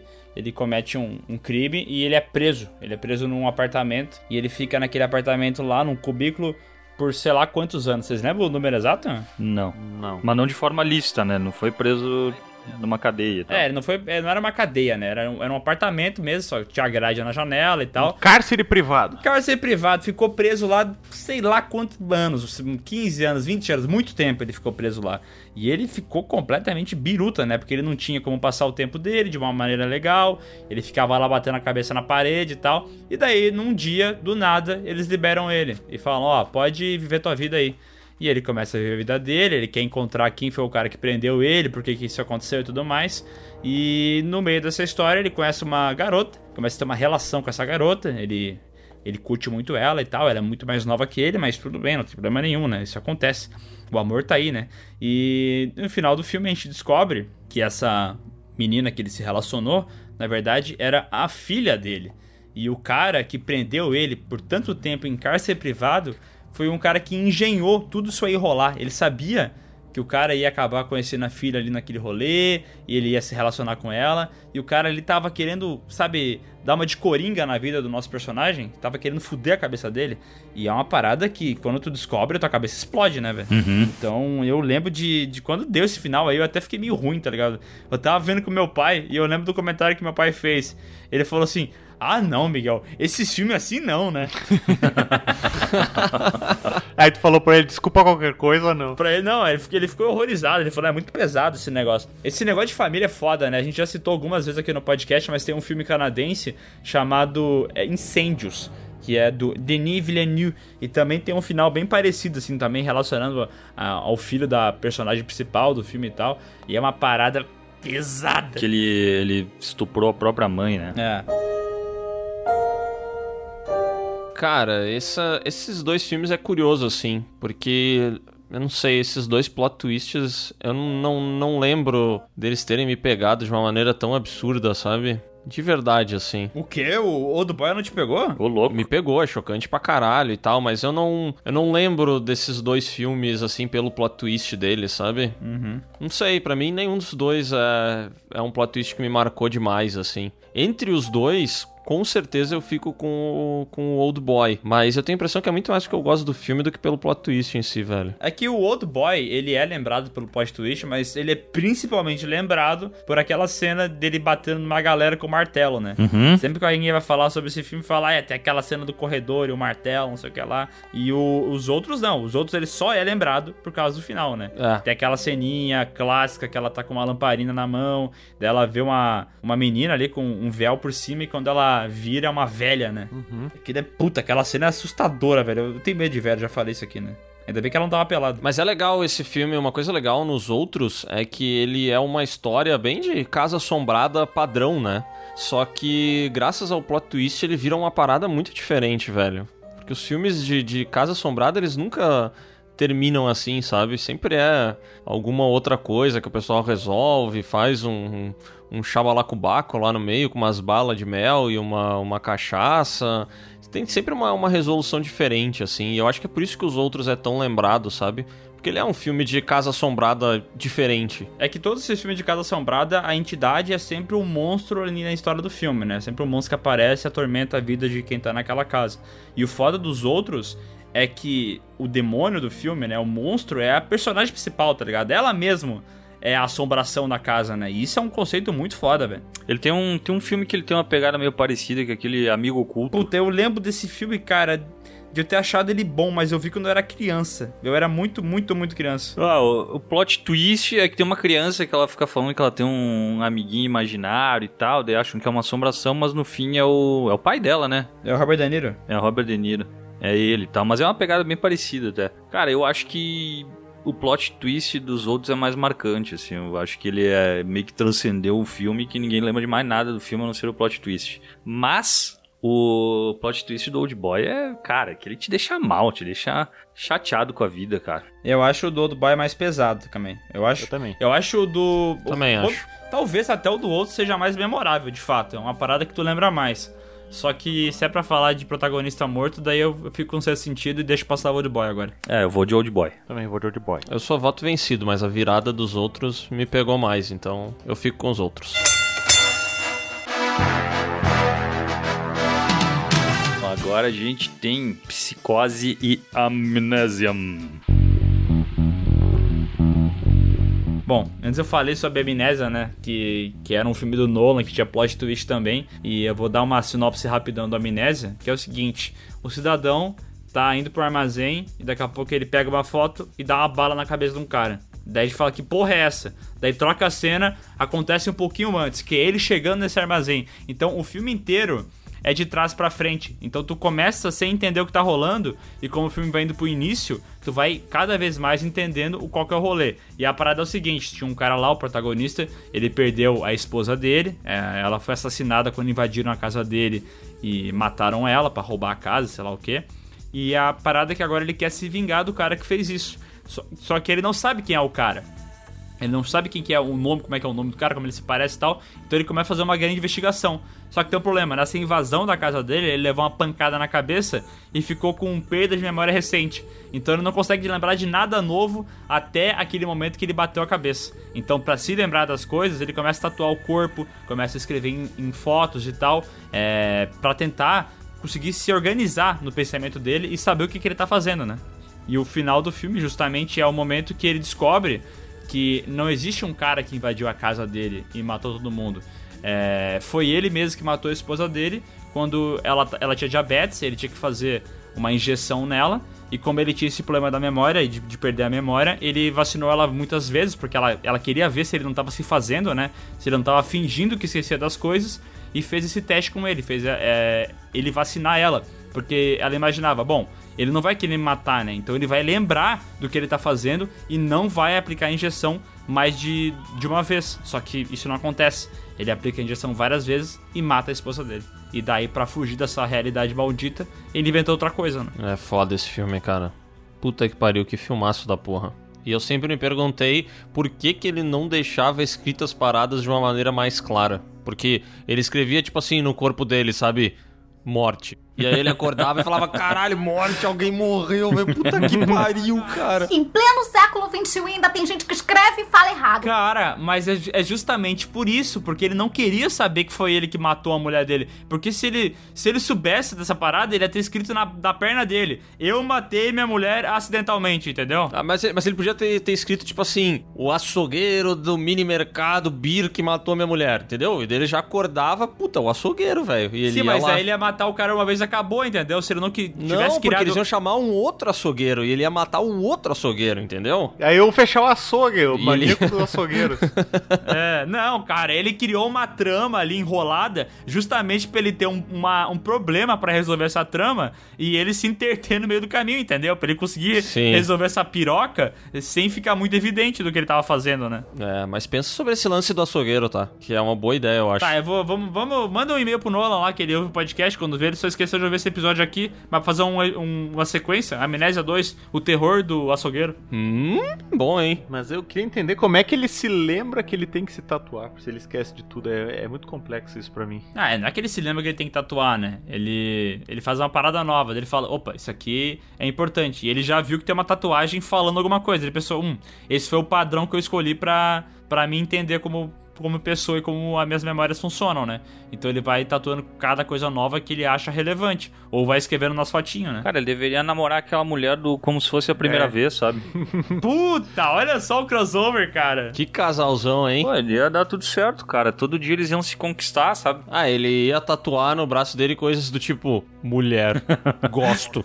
Tipo assim, ele cada vez ele ia tatuando um negocinho assim, sabe? Ia ser da hora. Substituir Adam Sandler. e Essa... Mas é, pois é, né? Por que, que o, o nosso Amnésia, o Amnésia Boy ali não fez que nem o Adam Sandler, ele gravou um vídeo falando tudo.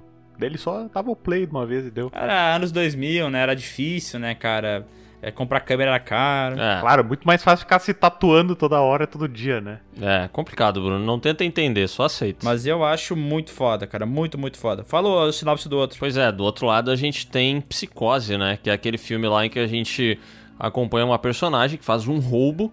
Ela foge daquela cidade, né? Ela vai ajudar um, um amante dela, uma parada assim. Só que no meio do caminho começa uma chuvarada. Ela precisa parar no famoso Bates Motel. E lá ela acaba conhecendo Norman Bates. E o, e o grande plot twist, né? É que esse cara que vive falando com a mãe dele lá. Ele fala: Ah, minha mãe tá lá, tá minha mãe disse pra eu cuidar aqui. Não, minha mãe tá lá em casa e tal. A mãe dele tá tá morta há muito tempo, né? E ela não é a mãe dele, mas sim ele, que se veste de mãe dele, assumiu a, a personalidade dela, né? E que ele matou a véia muitos anos atrás. É, esse é o plot twist final, né? O filme também tem um plot twist no meio, porque tem uma personagem que é estabelecida como a protagonista, tu acompanha ela avançando na história e tal, e daqui a pouco ela morre, acabou, e a história continua com a irmã dela, né?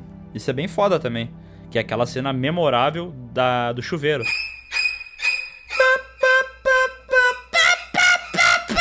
Coisa horrorosa! Nossa, não lem- não lembrava de ser tão estridente assim. Acho que tem que reassistir. Bom, eu reassisti esse filme recentemente, o Psicose, e ele não é um filme tão lento quanto eu imaginei que ele seria. Pô, é um filme de 1960, né? Então tu imagina que o ritmo dele é bem afetado por causa da idade que ele já tem, né? Mas eu achei assim, a- eh, o jeito que é estabelecido, o mistério é bom, tu vai ah, indo devagarinho, em conhecendo mais sobre o personagem, o passado dele, e eu acho isso bem foda. Mas esse filme, cara, ele tem um problema que me deixou muito puto, que é o final eles explicam por que, que ele é daquela maneira, por que, que ele se veste é, de mãe. Vai ter toda uma cena de um cara psicólogo falando: Não, ele não é um travesti. Na verdade, ele só tem um trauma relacionado à sua mãe. Sabe, uma explicação tão idiota que eu não precisava que me dá uma, uma caída, sabe? Tira um pouco da é, fodelacidade que tinha no final, sabe? Uhum. Ah, mas acho que isso aí é coisa da, da época em que ele foi feito também, né? Não Era o que tinha, tão- né?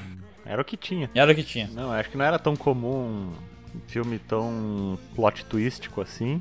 E também, ainda mais as pessoas se transvestirem, acho que também não era muito bem aceito. Então, acho que a, a ideia do psicólogo explicando tudo no final tem esse porquê. Mas eu também acho desnecessário hoje em dia. É, porque aquela cena final, né, que é só um zoom na cara do, do Norman Bates e aquela cara de psicopata dele, tá perfeito já. Aquele final é muito foda, né? E eu acho que, cara, essa batalha aqui, eu acho que é fácil, tá? Eu prefiro a Amnésia, eu acho um filme melhor, mas o final de Psicose é uma parada que extrapolou demais, né? Foi uma quebra muito foda, assim, tipo, um negócio que mudou o cinema pra caralho e todo mundo lembra disso aí. O cara pode não ter visto o filme, mas ele sabe esse final. Ih, mas aí que tá. Daí não entra naquela história de Star Wars lá. Não funciona o plot twist. Hum, é, mas eu acho que da importância que ele tem, ele consegue passar por cima disso aí. Cara, eu voto em amnésia. Eu voto psicose. Eu tô refletindo aqui, mas eu acho que eu não tive a mesma experiência com Psicose pelo mesmo motivo que eu não tive a mesma experiência com Star Wars e já saber o final, então não me surpreendeu tanto. E eu vou de Amnésia porque eu acho que a complexidade que tem do Nolan ali de, de entender a cabeça do cara é mais legal. Que nem eu falei, eu gosto desses filmes com um problema na cabeça, que nem Ilha do Medo, então eu vou de Amnésia. Ah, tá, porque o psicose não é um problema na cabeça, né? Não, mas é que é um pouquinho na cabeça, né? Mas só que a ilha. Na época todo mundo era assim, meu. É legal isso, né? Esses filmes que tem essa parada, que eles trabalham mais o psicológico do personagem e tal. O Psicose é muito foda, cara. O maluco criou uma dupla personalidade ali, entendeu? Ele se dividiu em dois, ele vive a vida dele assim. Provavelmente pelos mesmos motivos que o, o cara lá da Amnésia, o Leonard, sei lá o nome dele, ele fez a parada também, entendeu? Pode ser que seja o mesmo esquema dele ter matado a mãe dele e tal. Eu não, não lembro se a explicação final deixa isso claro, espero que não, né, cara? Mas, pô, pra mim, enquanto plot twist, eu prefiro muito o de psicose, cara. Pô, é muito marcante isso aí, velho. A gente passa o filme inteiro ouvindo falar da mãe dele, cara.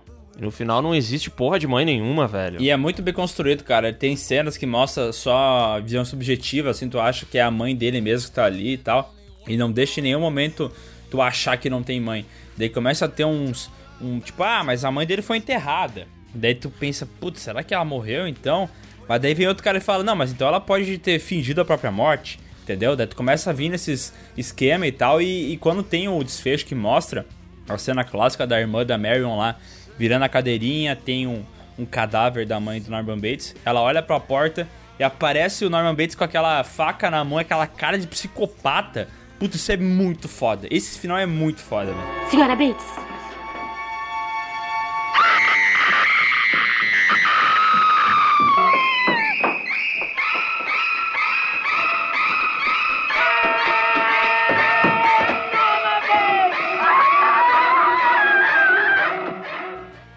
É muito foda, né, cara? Essa cena da revelação, pra mim, é um motivo pelo qual eu prefiro esse plot twist do que o de Amnésia. Porque é, é aquela parada que, assim, é muito marcante, entendeu? É um momento, tu consegue lembrar desse plot twist em uma imagem na tua cabeça, tá ligado?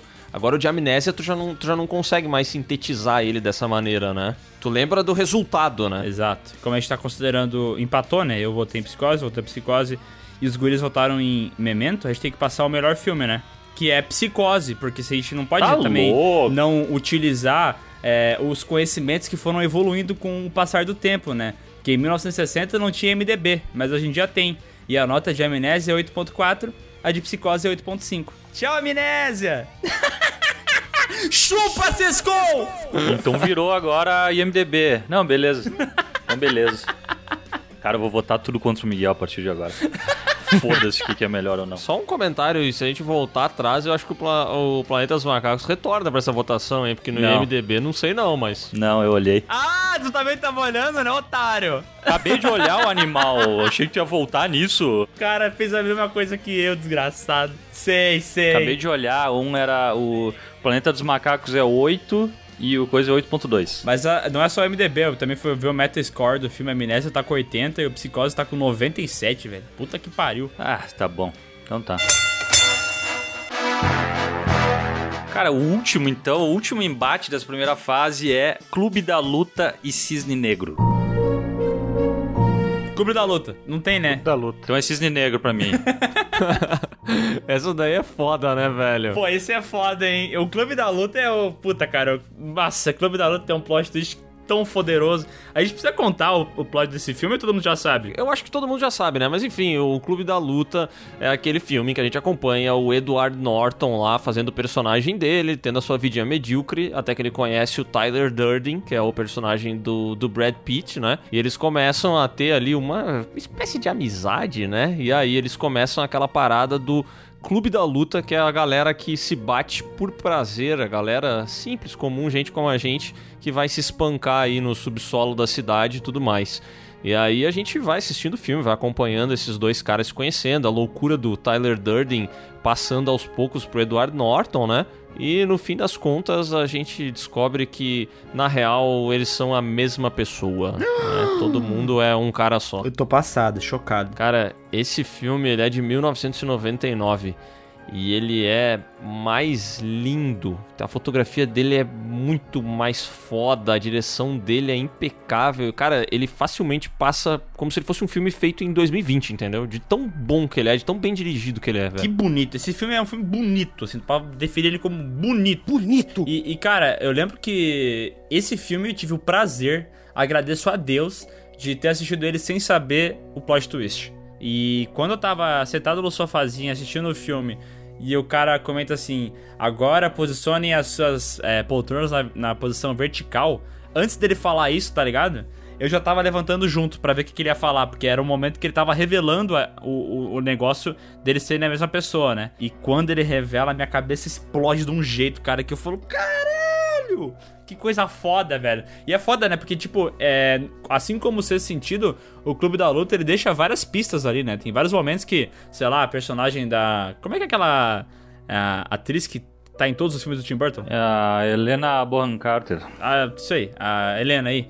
Ela tá falando sozinha e tal, ela tá conversando com alguém, daqui a pouco corta e daí tu olha e fala, tá, mas ela tava falando com quem e tal, né? Tu fica, meu, mas que, que rolou e tal. Mas tu acha que é só um desentendimento ali é, entre o personagem dela e do Brad Pitt. Mas depois tu começa a entender que ela tava falando com o Brad Pitt, mas o Brad Pitt não tava ali porque ele não existe, entendeu? Cara, é muito foda. É muito foda. Foda. É foda. Filmaço, absurdo. Esse é outro desses plot twists que tu consegue moldurar, né? É. Tu consegue pegar aquela cena do final do filme, puta que pariu. Sinopse do, do Cisne Negro, vocês contam. Cara, Cisne Negro, ele conta a história da. Não sei o nome, mas é vivida pela atriz que eu também não lembro o nome. Padmé. Ela- a Padmé, que ela tá entrando lá na, na, na escola de balé mais pica. E ela começa numa competição ali pra ser, pra ser a mais foda e ser a principal do. Como é que é o nome? É Lago dos Cisnes. E aí. Ela começa a enlouquecer, tipo, tu não sabe na real se ela tá enlouquecendo ou não, porque ela começa a meio que se transformar, parece que ela tá virando realmente um cisne. E aí quando tu vê, na real, ela tá loucona. Ela tem, ela tem, não sei se é dupla personalidade ou o que, eu sei que tem a Ruth e a Raquel e ela fica sendo as duas ali, velho, e quando ela, uma hora ela tá muito boa, tem outra hora que ela tá foderosa, ela vai lá e mete bala com o cara, e o grande lance é esse, tava tudo na cabeça dela, que ela tava interpretando ah, o negócio do Lago dos Cisnes. E no final ela, ela se mata, né? Não lembro, se mata? Ah, se joga, né, velho? É verdade, do palco. É. Não lembrava disso. E olha só que, que coincidência, né? A gente tá falando de dupla personalidade, né? E o, bem dizer, o Clube da Luta é isso também, né? É isso aí. Mas em qual que tu vai votar, só de curioso? Não, não, me fala aí primeiro qual que tu vai votar. Não, não, fala tu.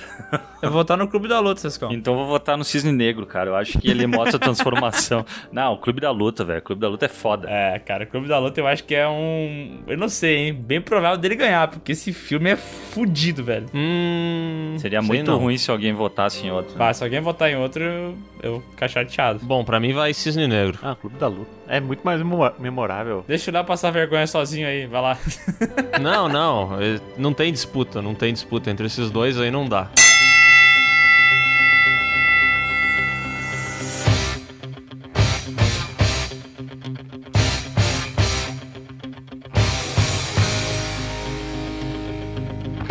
Então agora, agora fica mais fácil que não tem que falar, né? O, falar de cada filme e tudo mais. Então a gente tem, na próxima chave, a gente tem Os Suspeitos e Ilha do Medo.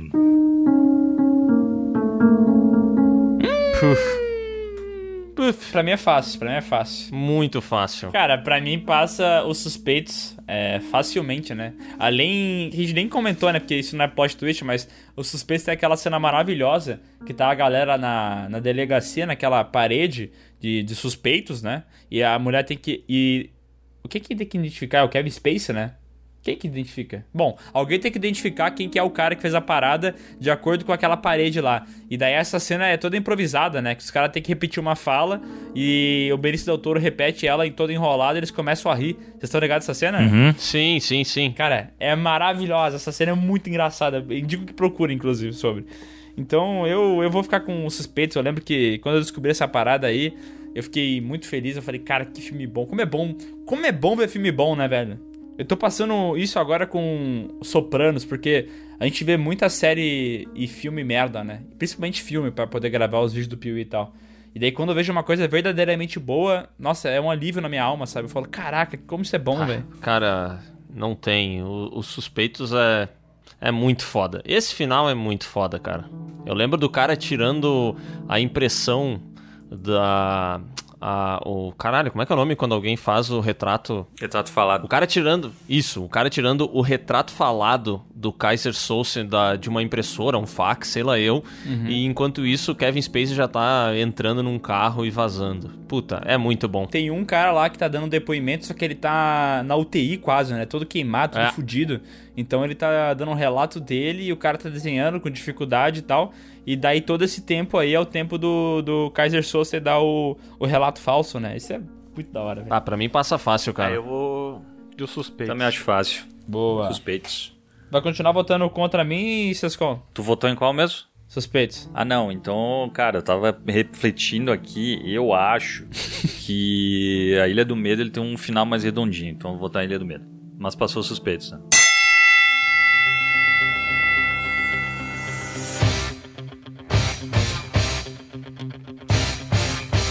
Então agora a gente tem, putz, cara, Clube da Luta e O Sexto Sentido. Dois filmes que são conhecidíssimos por pelo plot twist.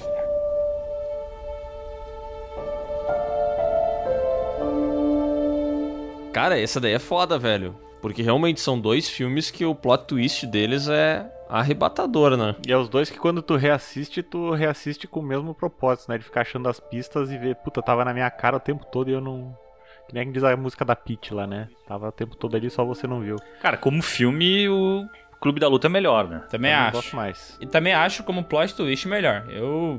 Putz, Eu não. Sentido, Sexto sentido é fudido e tal, mas eu, eu prefiro o, se- o, o, o Clube da Luta. Eu acho que eu esperava, sei lá, eu não esperava aquilo do Sexto Sentido também, né? Mas o Clube da Luta foi mais impactante pra mim. Eu levei um soco na cara maior. Puta, eu não, cara. Nossa, quando eu descubro que aquele personagem que eu acompanhei o filme inteiro estava morto, velho. Puta que pariu, cara. Um moleque que vê gente morta, tá conversando com o psicólogo que já tá morto, velho. Nossa senhora. Esse daí, pra mim, é.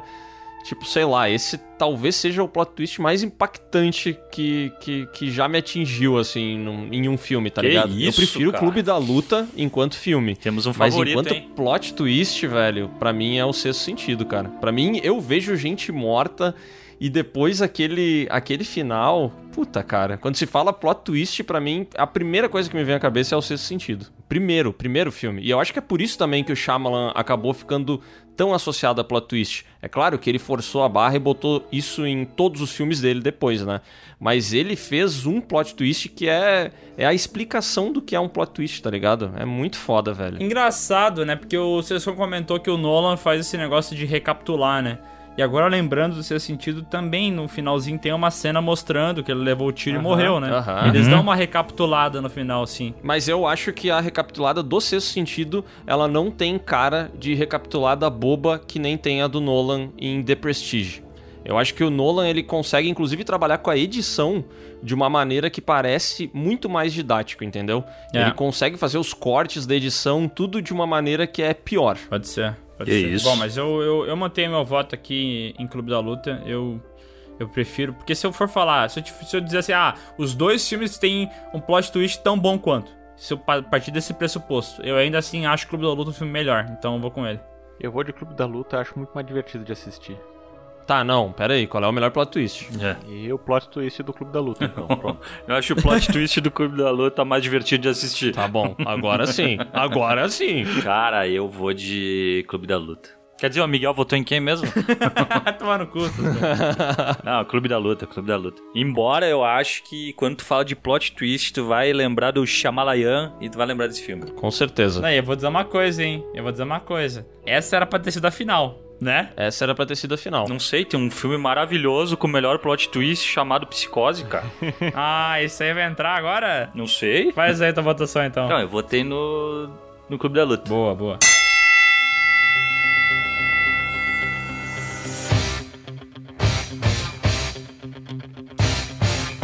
Então agora a gente tem Amnésia e Old Boy.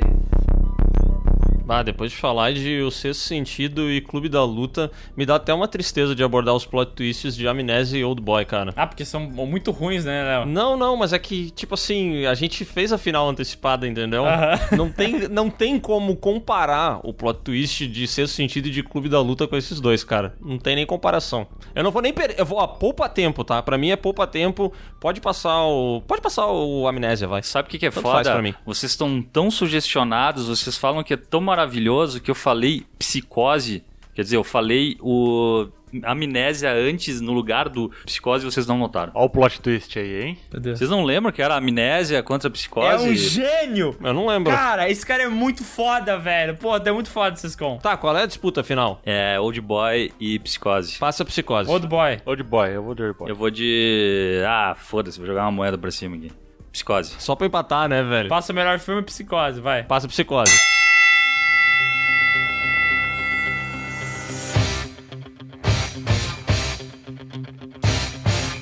Tá, agora a gente tem Jogos Mortais e Seven. Nossa! Bah, a gente tem o, o medicamento original e o genérico, né? É. Seven, Seven, ô. Puh.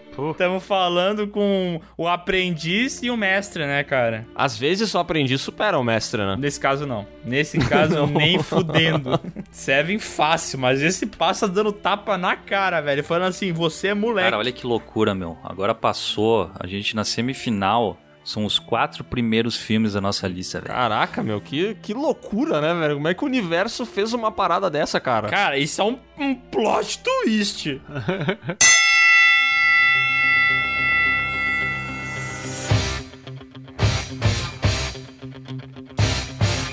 Então a gente tem Clube da Luta contra os Suspeitos. Cara, vou dizer uma coisa, tá? Eu tendo a gostar mais de Clube da Luta, mas os dois finais são muito fodas, velho. Muito fodas. Eu não acho que eles estão tão longe de qualidade assim, não. Não, não, pra mim não tá. Pra mim não tá mesmo. Eu acho os dois muito fodas, velho.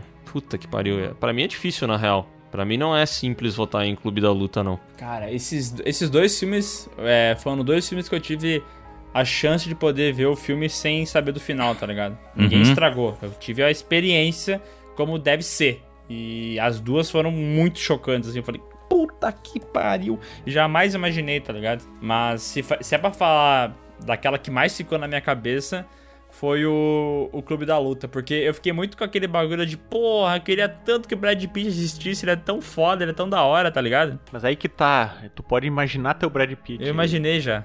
É tu, Bruno. É tu. Ah, obrigado, cara. É tu, Bruno. Tu é meu Brad Pitt, Não cara. exista aqui, vai, vai, vai chegar uma trilha de áudio em branco ali daqui a pouco. eu tô falando sozinho, né? Cara, você já parou pra pensar que o Bruno já fez um, um podcast estilo Clube da Luta? Porque ele É teve verdade. que ficar falando sozinho. 2 minutos e 23. É, eu concordo. É verdade, Léo. Ou tipo uma amnésia, né? Que eu fui tendo que lembrar das coisas que eu fiz e registrar tudo. É verdade. Ainda bem que tu não tem amnésia, né, cara? Ah, cara, eu vou de Clube da Luta, velho. Eu vou de Clube da Luta também. Mas eu acho que é pau a pau, velho. Eu vou deixar um votinho aí pros suspeitos, porque eu não acho justo ser 4x0, sabe? Aí fica pelo menos um 3x1, assim, acho que fica bonitinho o placar.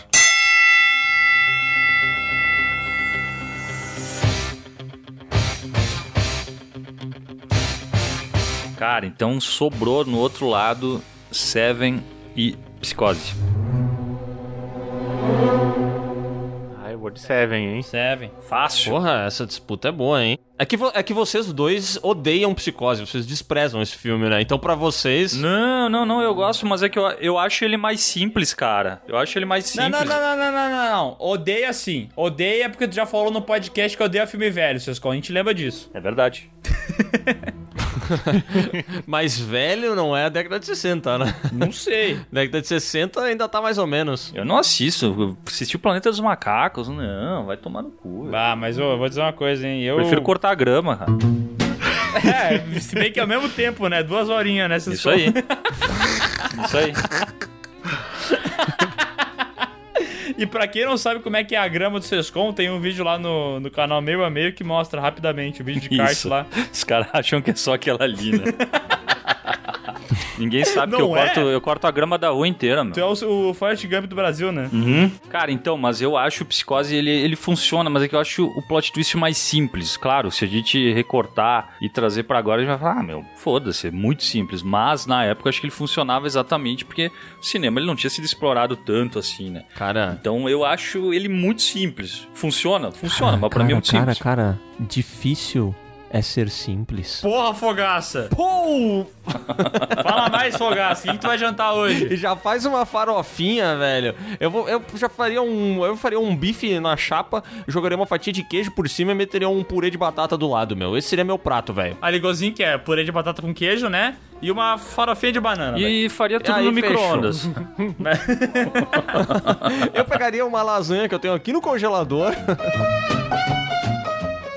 Assim, o Psicose, eu acho que o plot twist dele é mais memorável que o do Seven, pra ser sincero. Eu acho ele mais impactante, tá ligado? Tipo, uma parada que já ficou meio que marcada na história do cinema, tá Ah, ligado? mas tipo, é Seven ou Clube da Luta? Pera aí que eu não tô sabendo qual que é a disputa agora. agora é Seven. Seven e Psicose. O Clube da Luta tá na final, Bruno. E assim, eu acho que Psicose é uma parada. Quando tu pega esses livros de cinema e tal, tu, tu pode ter a certeza que a foto que vai estar ou na capa ou na contracapa é a menina lá no chuveiro dando aquele grito, tá ligado? Aham. Porque é, é, é um filme, tipo assim, quando tu fala de surpresa, de chocar o espectador, de mudar o filme por completo. É sinônimo de psicose, tá ligado? Ele estabeleceu esse bagulho. Então eu acho memorável, assim, nessa questão. Eu, eu prefiro, como construção de filme e tal, até pela complexidade do filme, o, o Seven. Mas é que também, sei lá, anos 60, eu não sei. Talvez o cinema naquela época podia ser mais simples, porque não tinha tanta referência, sabe? Não tinha sido nada feito, né? Não. Isso que ia dizer, né? Muito mais fácil tu fazer um plot twist num, num momento em que, que, que é tudo igual, né? Peraí que eu me, me perdi na minha frase. É muito mais fácil tu fazer um plot twist quando não, não se tem nada disso do que criar um novo plot twist quando tá, tá virando modinha, né? Que nem o caso do Clube da Luta ali, já, o cinema já tava mais desenvolvido, o plot twist já existia, tinha várias referências. Mas não é o clube da luta, Bruno. É isso aí que eu falei, o, É o Seven? Seven. O Adonias ali vai, vai corrigir depois. Cara, ô Bruno, tu tá tomando algum remédio? Pior que eu tô, meu. Tô tomando remédio pra cabeça, às vezes ele me dá isso aí. Maconha. Tá, e quem passa então? É o Clube da Luta. Léo, quem que passa? Quem que passa, Léo? Pra mim é psicose, cara. Pra mim é o sexto sentido e psicose. Pra mim, Seven. Seven. Pra mim é psicose. E agora? Aí dessa vez eu acho que tem que passar Seven e não psicose. Se deu empate. Por quê? Porque pra mim Seven é um filme perfeito. É verdade, Psicose não é o filme perfeito, né? Psicose tem aquele final que eu falei que é paia. Psicose tem aquela cena do final que podia ser cortada. E Seven não tem. Não tem o que tirar, não tem o que pôr. É Tem perfeito. a, tem a cena que o Sescon não gosta do What's in the Box? Nossa, tô falando, parece que o cara tem auto- autotune, sabe? What's in Cara, the box? ele fala assim, pode procurar. What's in the box? Pode botar, é assim que ele fala, caralho. I saw you with the box. What was in the box? Because I envy your normal life. Put the gun down, David. It seems that envy is my sin. Oh, what's in the box? Cara, então que loucura, velho. A gente tem um. Todo mundo achando. Olha que plot twist. A gente achava que o Shyamalan era o rei do plot twist, mas esse cara se chama David Fincher, velho.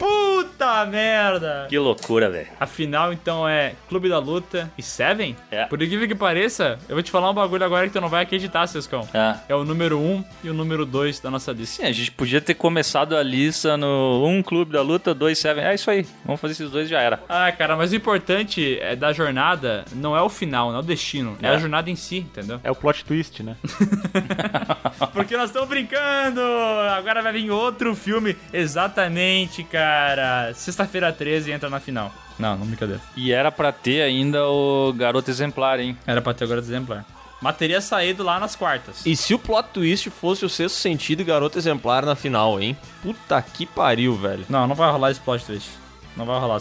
É, Léo, não vai rolar isso. Clube da Luta é o sexto sentido? Não é plot twist, é tapetão.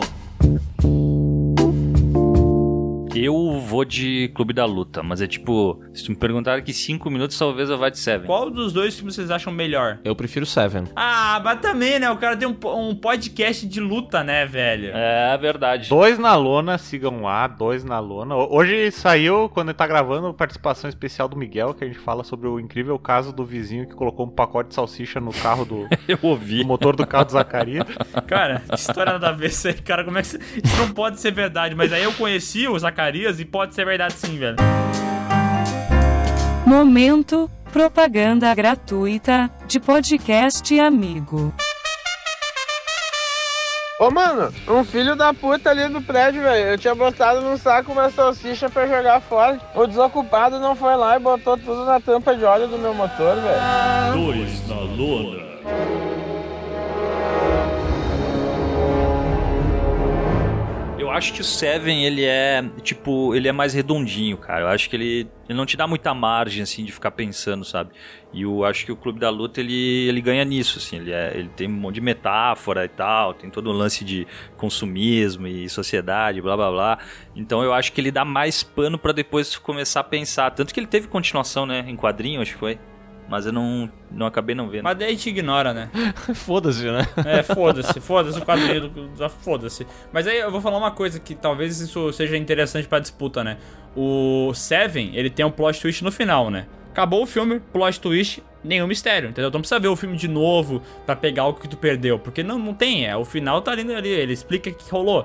Ele capturou a mulher do cara, é, matou ela e fez o cara matar ele. Acabou, não tem que ver o filme de novo. Agora, o Clube da Luta não, né? O Clube da Luta é um filme que ele esconde o plot twist durante todo o filme, né?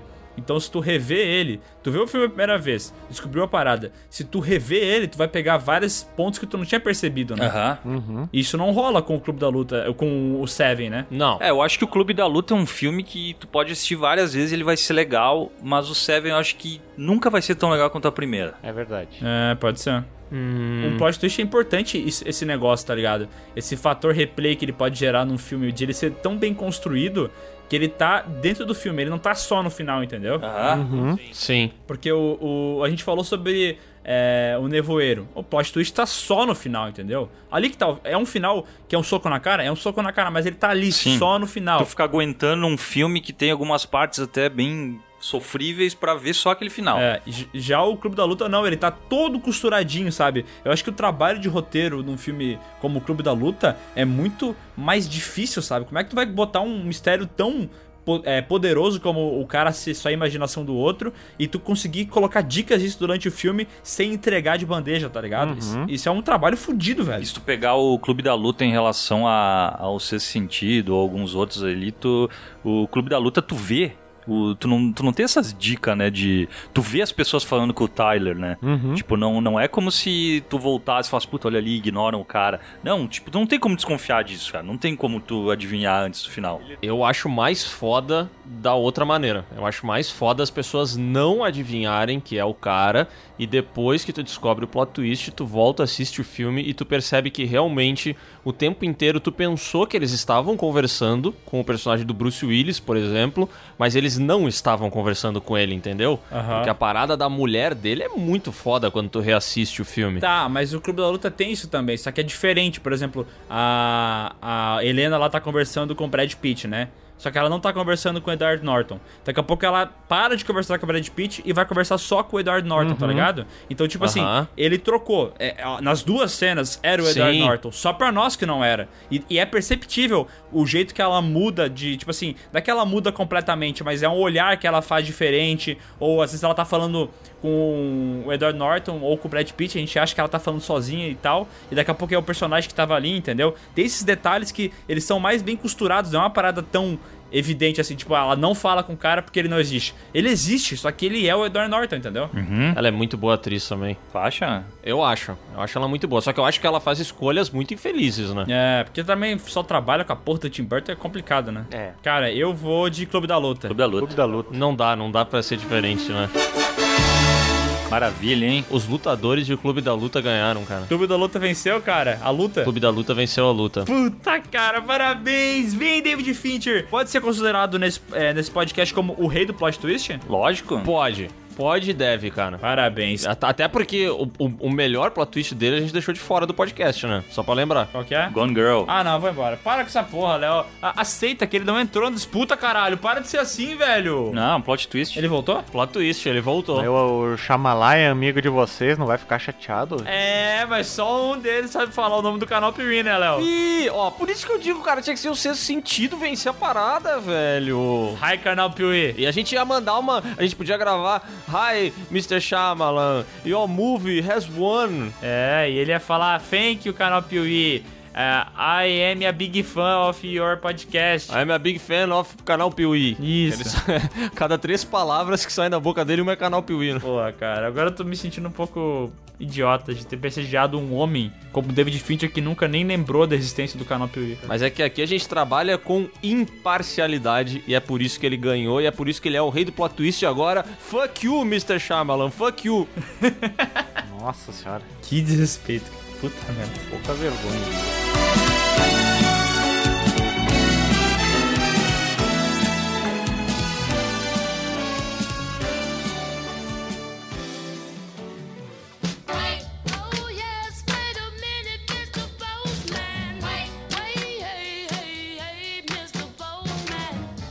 E vamos então para mais uma leitura de e-mails. Só lembrando antes, tá, galera, que hoje saíram dois vídeos lá no canal Piuí, um sobre o novo filme de Candyman e outro sobre a saga Candyman. Um dia muito doce lá, não deixem de conferir, tá? Bem massa os vídeos. E aliás, Hum. aliás, aliás, vai ter vídeo novo na sexta também. Ou seja, essa Deus. semana teremos cinco vídeos.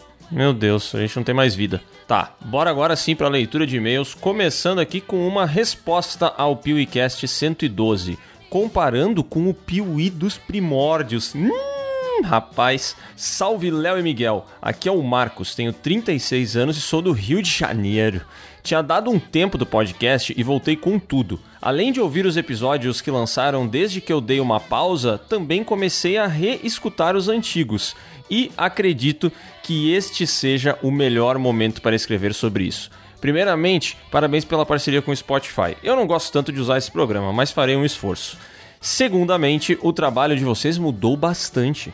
Nos primeiros episódios, eu achava o Miguel muito infantil e o Maurício Gerson parecia um adolescente, saca? Aí, ó, grande Maurício Gerson, saudades. É, que agora mudou, não é mais Maurício Gerson, agora é Maurício Sescon, né? Por isso que mudou ah, esse tanto foi assim. o lance. É. Não é mais a mesma pessoa. Exato. Eu me identifico muito mais com o humor do Bruno do início. Eu confesso que lá pelo episódio 92, vocês até me deixaram com raiva do Bruno. Mas agora, ouvindo ele desde o início, eu gosto muito mais da participação desse cidadão. Se vocês fossem signos, eu seria do signo de Bruno com ascendente em Léo. E agora, alguns comentários. As paradas de signo eu não entendo, né? Mas enfim.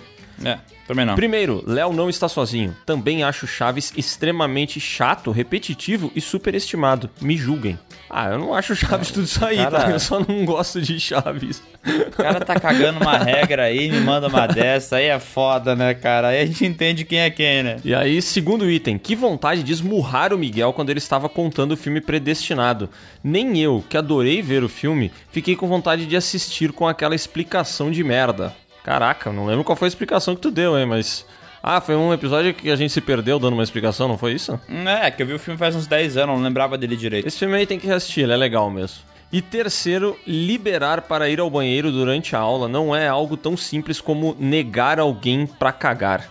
Se vocês quiserem, eu saio em defesa dos professores. Já fui de mandar os alunos irem ao banheiro antes da aula para não ficar liberando durante a aula. Hoje em dia eu deixo, só que um de cada vez. Caraca, professor que. Ah, entendi, porque ele é tão caga-regra, ele é professor, cara. Aí a gente Para, nada o ser ver. humano.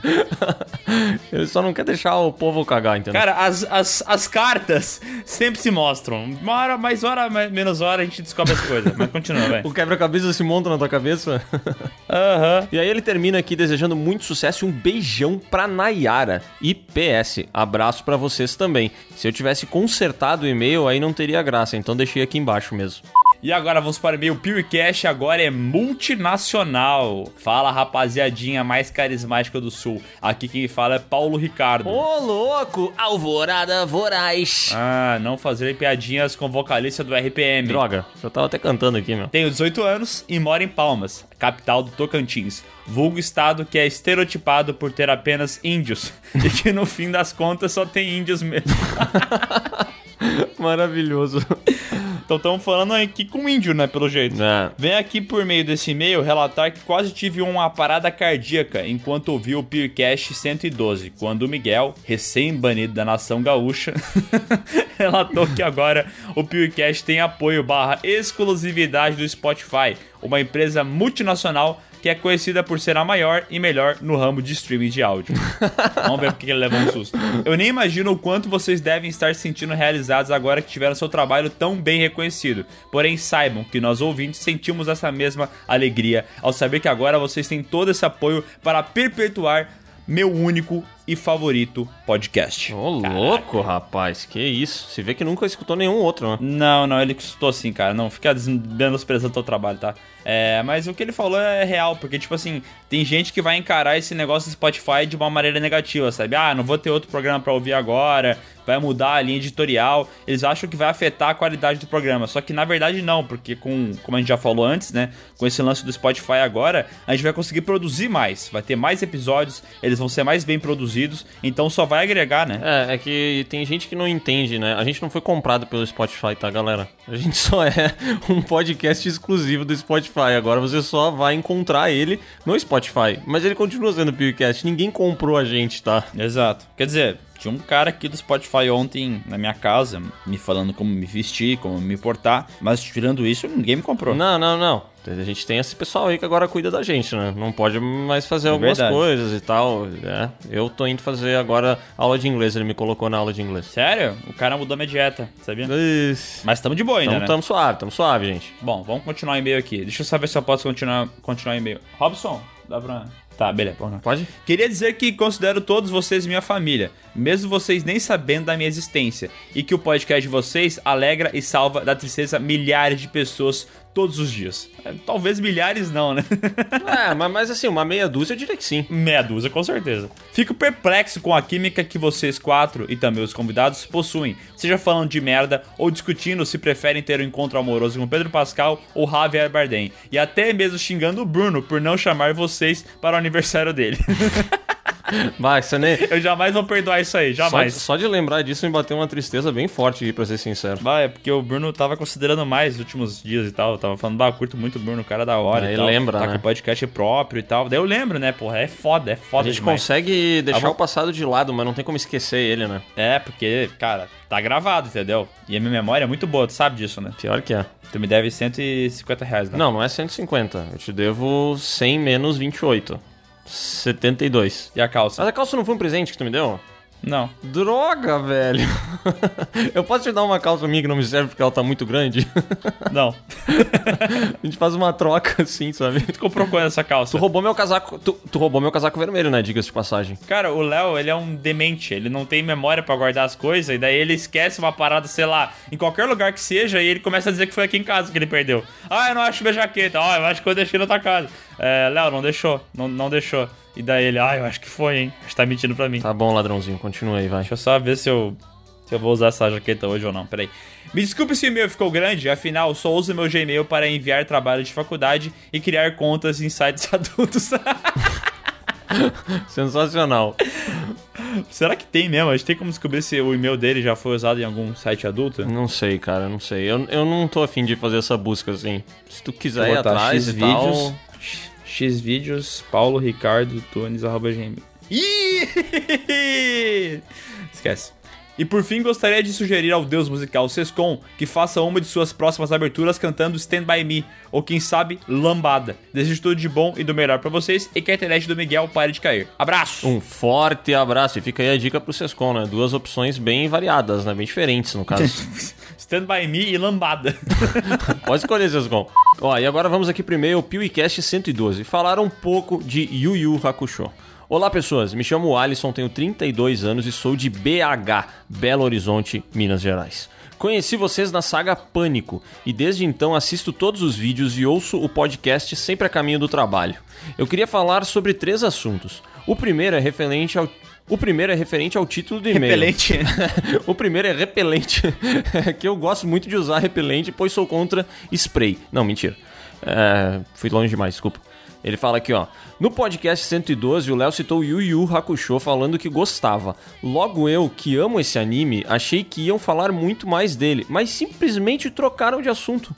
Poxa, eu tava voltando do trabalho, ouvindo no carro, me bateu saudade desse desenho, diferente dos outros da época, como Dragon Ball e Cavaleiros do Zodíaco, porque Yu Yu Hakusho não demorava 37 episódios dos caras subindo um jogo de escada, porque nesse anime a porrada come sem enrolação.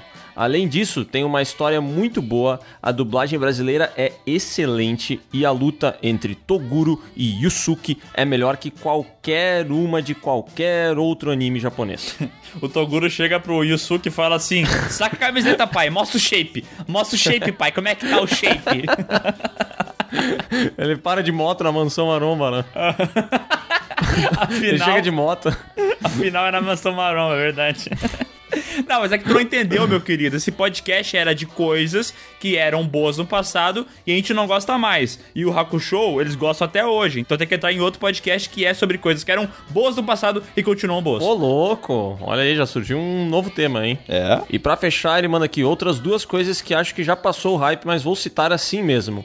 Uma, uns podcasts atrás ouvi vocês reclamando dos times de vocês, Grêmio e Inter. Mas eu torço para o Cruzeiro, então sempre que forem reclamar, lembrem-se, vocês não são cruzeirenses. Não, o Cruzeiro tá muito na merda aí. Junto com o Botafogo, são dois times que tem que acabar, minha opinião, tá? O Cruzeiro tá na segunda divisão? O Cruzeiro tá na segunda divisão, lutando para não cair pra terceira. Mas assim, lutando muito, Caraca! devendo uma grana absurda.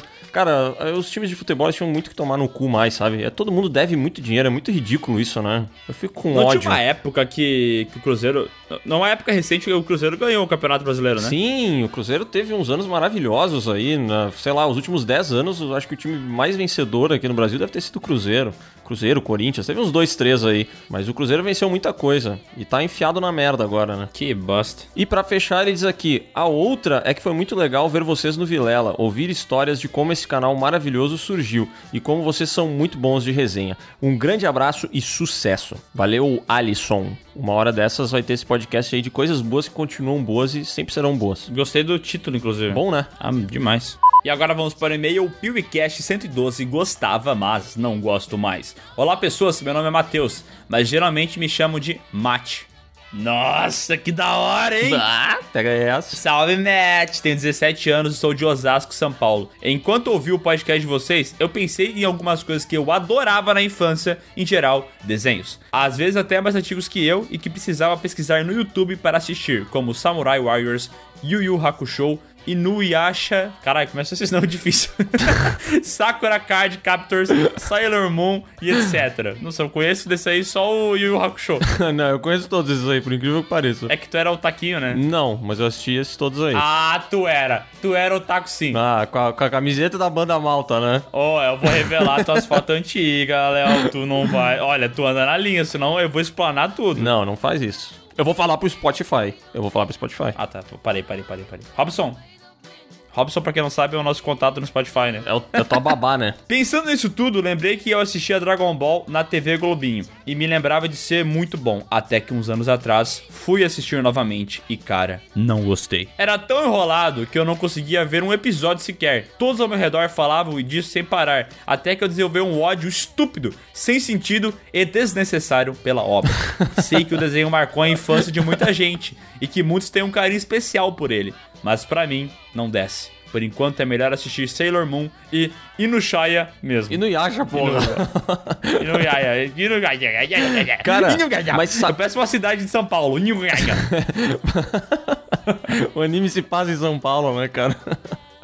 Todas treta com assalto e trânsito. É, mas, cara, tem uma galera que já fez é, edits em cima de Dragon Ball, né? Tu encontra, sei lá, a saga inteira, sei lá, a saga Z inteira com menos episódios, porque alguns fãs foram lá e cortaram todos os fillers. E aí remontaram os episódios, sabe? E dizem que fica consideravelmente mais curto, velho. É, porque o que mais tem nessa porra é, é aqueles episódios filler, né? É, interessante que os caras fizeram aí, ó. Fica a dica pra quem vai reassistir Dragon Ball, não quer perder muito tempo, procura esses edits aí. Olha como a Globo é safada, né? Eles pegavam os filmes e cortavam eles inteiros pra passar lá na grade deles, né? Só que com os animes eles não faziam isso. Não é verdade. Era curtinho, né? Eu acho que se eles cortassem muito mais, era. Ah, ia dar ruim. Não, tinha que cortar episódio inteiro. Pega e deleta. É verdade. Cara, é bizarro isso, né, meu? Mas Dragon Ball Z, por exemplo, é, tem muitos episódios que eles poderiam ser cortados, cara. Sabe o que é tu pegar e cortar um episódio inteiro, velho? É verdade. Maluco, né? É verdade. PS1, eu te entendo, Miguel. No Cita já foi bom um dia, agora é uma droga. Eita, pô, mas será que no Cita já foi bom porque o sabor era bom? Ou é porque a gente não tinha a capacidade de analisar o negócio como bom ou ruim? Ah, eu acho que essas coisas muito antigas, elas meio que mantêm o sabor, né, cara? Será? Não sei se os caras mexem em fórmula de Nucita. Na minha memória, o chocolate garoto era muito melhor. Tinha uma época que ele tinha aquele papel alumínio em volta, lembra? Aham, lembro, lembro. E, e na minha cabeça, quando era assim, era melhor, mas eu posso estar falando besteira. Cara, eu só quero fazer um comentário bem perdido aqui, que ontem eu comprei um chocolate moça pra gente comer. E que chocolatinho ruim, né, velho? Puta merda, olha, pra chocolate ser ruim é difícil. Esse aí eu lembrava dele ser ótimo. Mas ontem a gente comeu. Cara, o chocolate em si era ruim. E o recheio era muito doce, a combinação não deu certo, velho. Eu virei um pouco velho, assim. Hoje em dia eu prefiro mil vezes comer um chocolate mais amargo, que tenha mais cacau do que qualquer outra coisa, do que pegar esses. Hoje. Eu acho que eu virei um cara meio velho com eh, esse gosto de velho, porque eu prefiro pegar um chocolate que tem mais cacau, um chocolate mais amargo, do que pegar esses bombom que tem recheio doce e tal. Eu não, não consigo mais comer isso. Cara, mas eu achei o chocolate ao leite, eu achei ele ruim, velho. Porque parece que ele tinha uns pedaços de açúcar, eu não sei explicar, cara. Era um negócio que não parecia que tava muito gostoso, sabe? Cara, é que tu não parou pra pensar que um chocolate moça vai ter leite condensado dentro? Não, não, eu tô falando que eu sentia pedras de açúcar no meio do chocolate ao leite. O chocolate ao leite. Como é que tu sabia que era do chocolate e não daquele recheio? Porque o recheio era de leite condensado. Cara, eu não sei. Mas a minha impressão era que era no chocolate, entendeu? Mas se for no recheio, tá errado também, porque o, o leite condensado moça não tem pedaço de açúcar, entendeu? Não tem um cristalzinho do açúcar. PS2, uma curiosidade engraçada. Enquanto ouvi o podcast, mandei um áudio para minha amiga falando sobre a linda voz do Sescom. E mandei uma foto dele para que ela o conhecesse. E ela disse que era uma mistura do PewDiePie com o Messi. Caraca! Porra, eu fiquei imaginando agora a gente botar num daqueles aplicativos que junta os rostos, sabe? Aham. Pra ver se de repente botando o PewDiePie com o Messi daria o Sescom mesmo. É, acho que não, né? PS3, desculpe se o meu ficou muito grande. Sou novo nisso. Um beijo e um forte abraço para vocês, ao Adonias e ao Sindicato. Forte abraço. E agora vamos primeiro o PeeWeeCast 112 e o meu medo de não gostar mais. Saudações galera do canal Piuí. Venho por meio deste e-mail dizer-lhes que estou muito feliz com sua exclusividade para com o Spotify, embora eu só o utilize quando vou jogar videogames. Confesso que estou triste até de ter que migrar, mas é só do Google Podcasts para o Spotify, então beleza. Em relação ao conteúdo do seu novo podcast, lançado há algumas horas, o PewCast 112, eu queria dizer que adorei a forma como o Bruno gosta de Esqueceram de Mim. Eu assisti esses dias o filme e não achei ruim, já que penso no conforto e paz que esse filme me traz. Afinal, ver uma criança batendo em dois mendigos com muita confusão e vinheta da sessão da tarde é bom demais. Mas um filme que me nego a rever é A Casa de Cera que eu gosto e hoje tenho medo de rever e achar uma merda. Assim, querendo que ele viva em minhas memórias como algo bom que assisti, não pretendo reassisti-lo. Tá certo, eu acho justo isso aí. Eu também gostaria de fazer isso com algumas coisas, porque, tipo, a minha memória é melhor, entendeu? Não tem por que estragar ela. É, é, sei lá, esse filme aí, eu não sei, eu, eu assisti ele não faz muito tempo, mas a minha expectativa era muito baixa e ele me entregou exatamente o que eu esperava, sabe? Eu não fiquei chateado com ele. Justo. Ó, o e-mail dele tá muito bagunçado, então vamos pros PS aqui. PS1, amo vocês e o Cláudio, especialmente o Cláudio, porque seu nome é o nome do meu falecido pai. Obrigado por existirem mais Cláudios nesse mundo para eu poder lembrar dele. Caraca, hein? Quem diria que o Ah, Cláudio gerou tudo isso de bom? É, com certeza teu pai era um Cláudio melhor que o nosso Cláudio. PS2. Saio de casa, não bebo ou fumo, jogo xadrez e vou pra muitos torneios. E não zoem o meu esporte, por favor. Esporte também, assim, né? PS3, e-mail lido e revisado três vezes. Impossível. Impossível que tu tenha revisado esse e-mail três vezes, Augusto. Eu tive que pular uma parte do teu e-mail porque tu colocou a tua idade depois do conteúdo do e-mail e tá uma bagunça isso aqui. Não, tá errado isso, Augusto. Mas tudo bem, a gente te adora mesmo assim, tá? Um abraço virtual pra todos vocês e espero um podcast de nomes de cidades bizarros e estranhos. Esse podcast só nós e o. Augusto que ouviríamos, né? Mas seria legal. Eu gostei, gostei. Eu também gostei do abraço virtual. Queria que o Adonês botasse ao fundo aí a música do Celso Portioli, Amigo Virtual. Não. Olha, pra fechar, ele só diz aqui: assisti a Bruxa e Dark legendado. Apenas amei. Só que a bruxa tem uma barriguinha no meio, hein? Ah, não sei não. Eu vou reassistir a bruxa. Eu tava comentando com o Miguel isso ontem. Tem que rever, tem que Acho rever. que não tem. Tem que rever. E agora vamos para o e-mail sobre o PewCast 102. Gostava, mas não gosto mais. Boa tarde, queridos apresentadores do melhor podcast existente nesse planeta chamado Terra. Nossa, obrigado. Hum, que delícia. Me chamo Patrícia Poli, tenho 27 anos e sou de Campina da Lagoa, interior do Paraná. Sem abreviações para ajudar o nosso querido Miguel. Desculpa. Desculpa, gente. Sobre o PewCast, gostava, mas não gosto mais, me identifiquei bastante com o Léo, pois eu curtia muito a banda Malta e a Avenged Sevenfold. Aliás, é maravilhosa a sensação nostálgica de ouvir uma banda que curtíamos na infância barra adolescência, vez ou outra. Tu acha maravilhoso ou não? Cara, eu acho legal de vez em quando ouvir assim. É aquele tipo de coisa que a gente escuta e fala, pô, da hora isso, mas não, não vai mais escutar, sabe?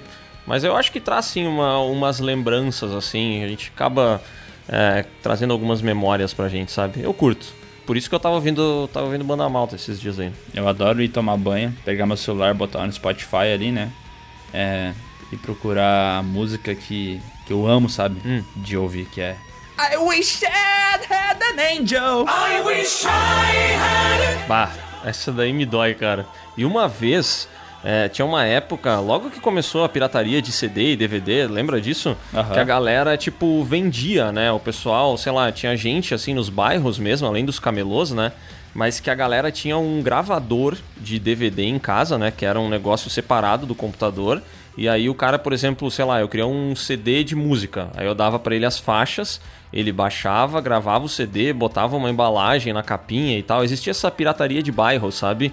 E eu tenho, eu acho que eu tenho até hoje, cara, um CD que eu pedi uma vez pra um cara me gravar. E a primeira música desse CD é Wish I Had an Angel, do Nightwish. Ah, não.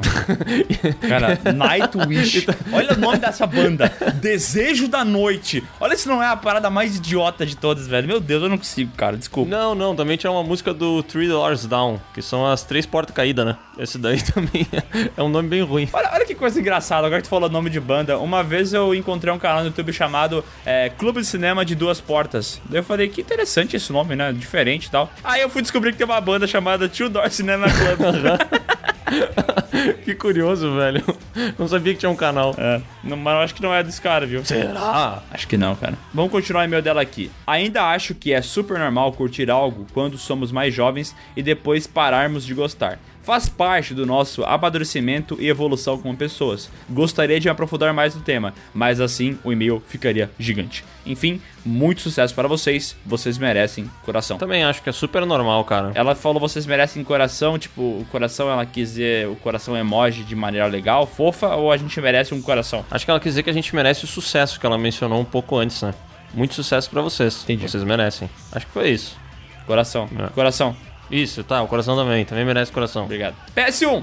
Gostaria de parabenizar e agradecer vocês, especialmente ao Miguel, por me responder no Instagram, pois tanto o canal quanto o podcast são incríveis. Aliás, é o único podcast que eu ouço. Peraí, é o único podcast que tu ouve ou que tu já ouviu? Porque se é o único que tu já ouviu, como é que tu sabe que ele é tão bom assim? Aí eu fico preocupado, né? Porque o dia que ela ouvir, outro vai trocar. PS2, se não for pedir muito, façam saga Maze Runner, A Profecia e Kingsman.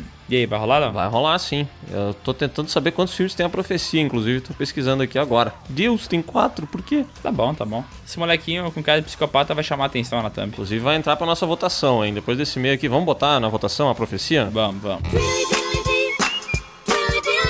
Então é isso, pessoal. Se você quer mandar um e-mail para nós, é muito fácil. Você vai lá no seu enviador de e-mails e manda um e-mail para podcast@canalpiuí.com.br. Coloca seu nome, sua idade, sua cidade. Faça um e-mail interessante que não seja muito comprido e pelo amor de Deus, revisa. E, e revisar o e-mail não é falar que revisou, é de fato revisar. Isso aí, gente. Obrigado pelos e-mails, tá? Tinha uma coisa que a gente gostava e que hoje a gente gosta ainda mais, que é a leitura de e-mails. É muito bom isso aqui, cara. É verdade. Um momento de paz, de alegria, um momento leve. Eu sou apaixonado por e-mails, cara. Nossa, minha vida só, só funciona depois que eu leio um e-mail, sabe? Às vezes eu acordo meio desanimado na minha vida, abro o Gmail, leio o e-mail de vocês e fico feliz. Tá, não precisa exagerar. A gente já falou o que o Spotify pediu, que a gente ama e-mails. Deu, agora tá bom. Tá, falou, tchau.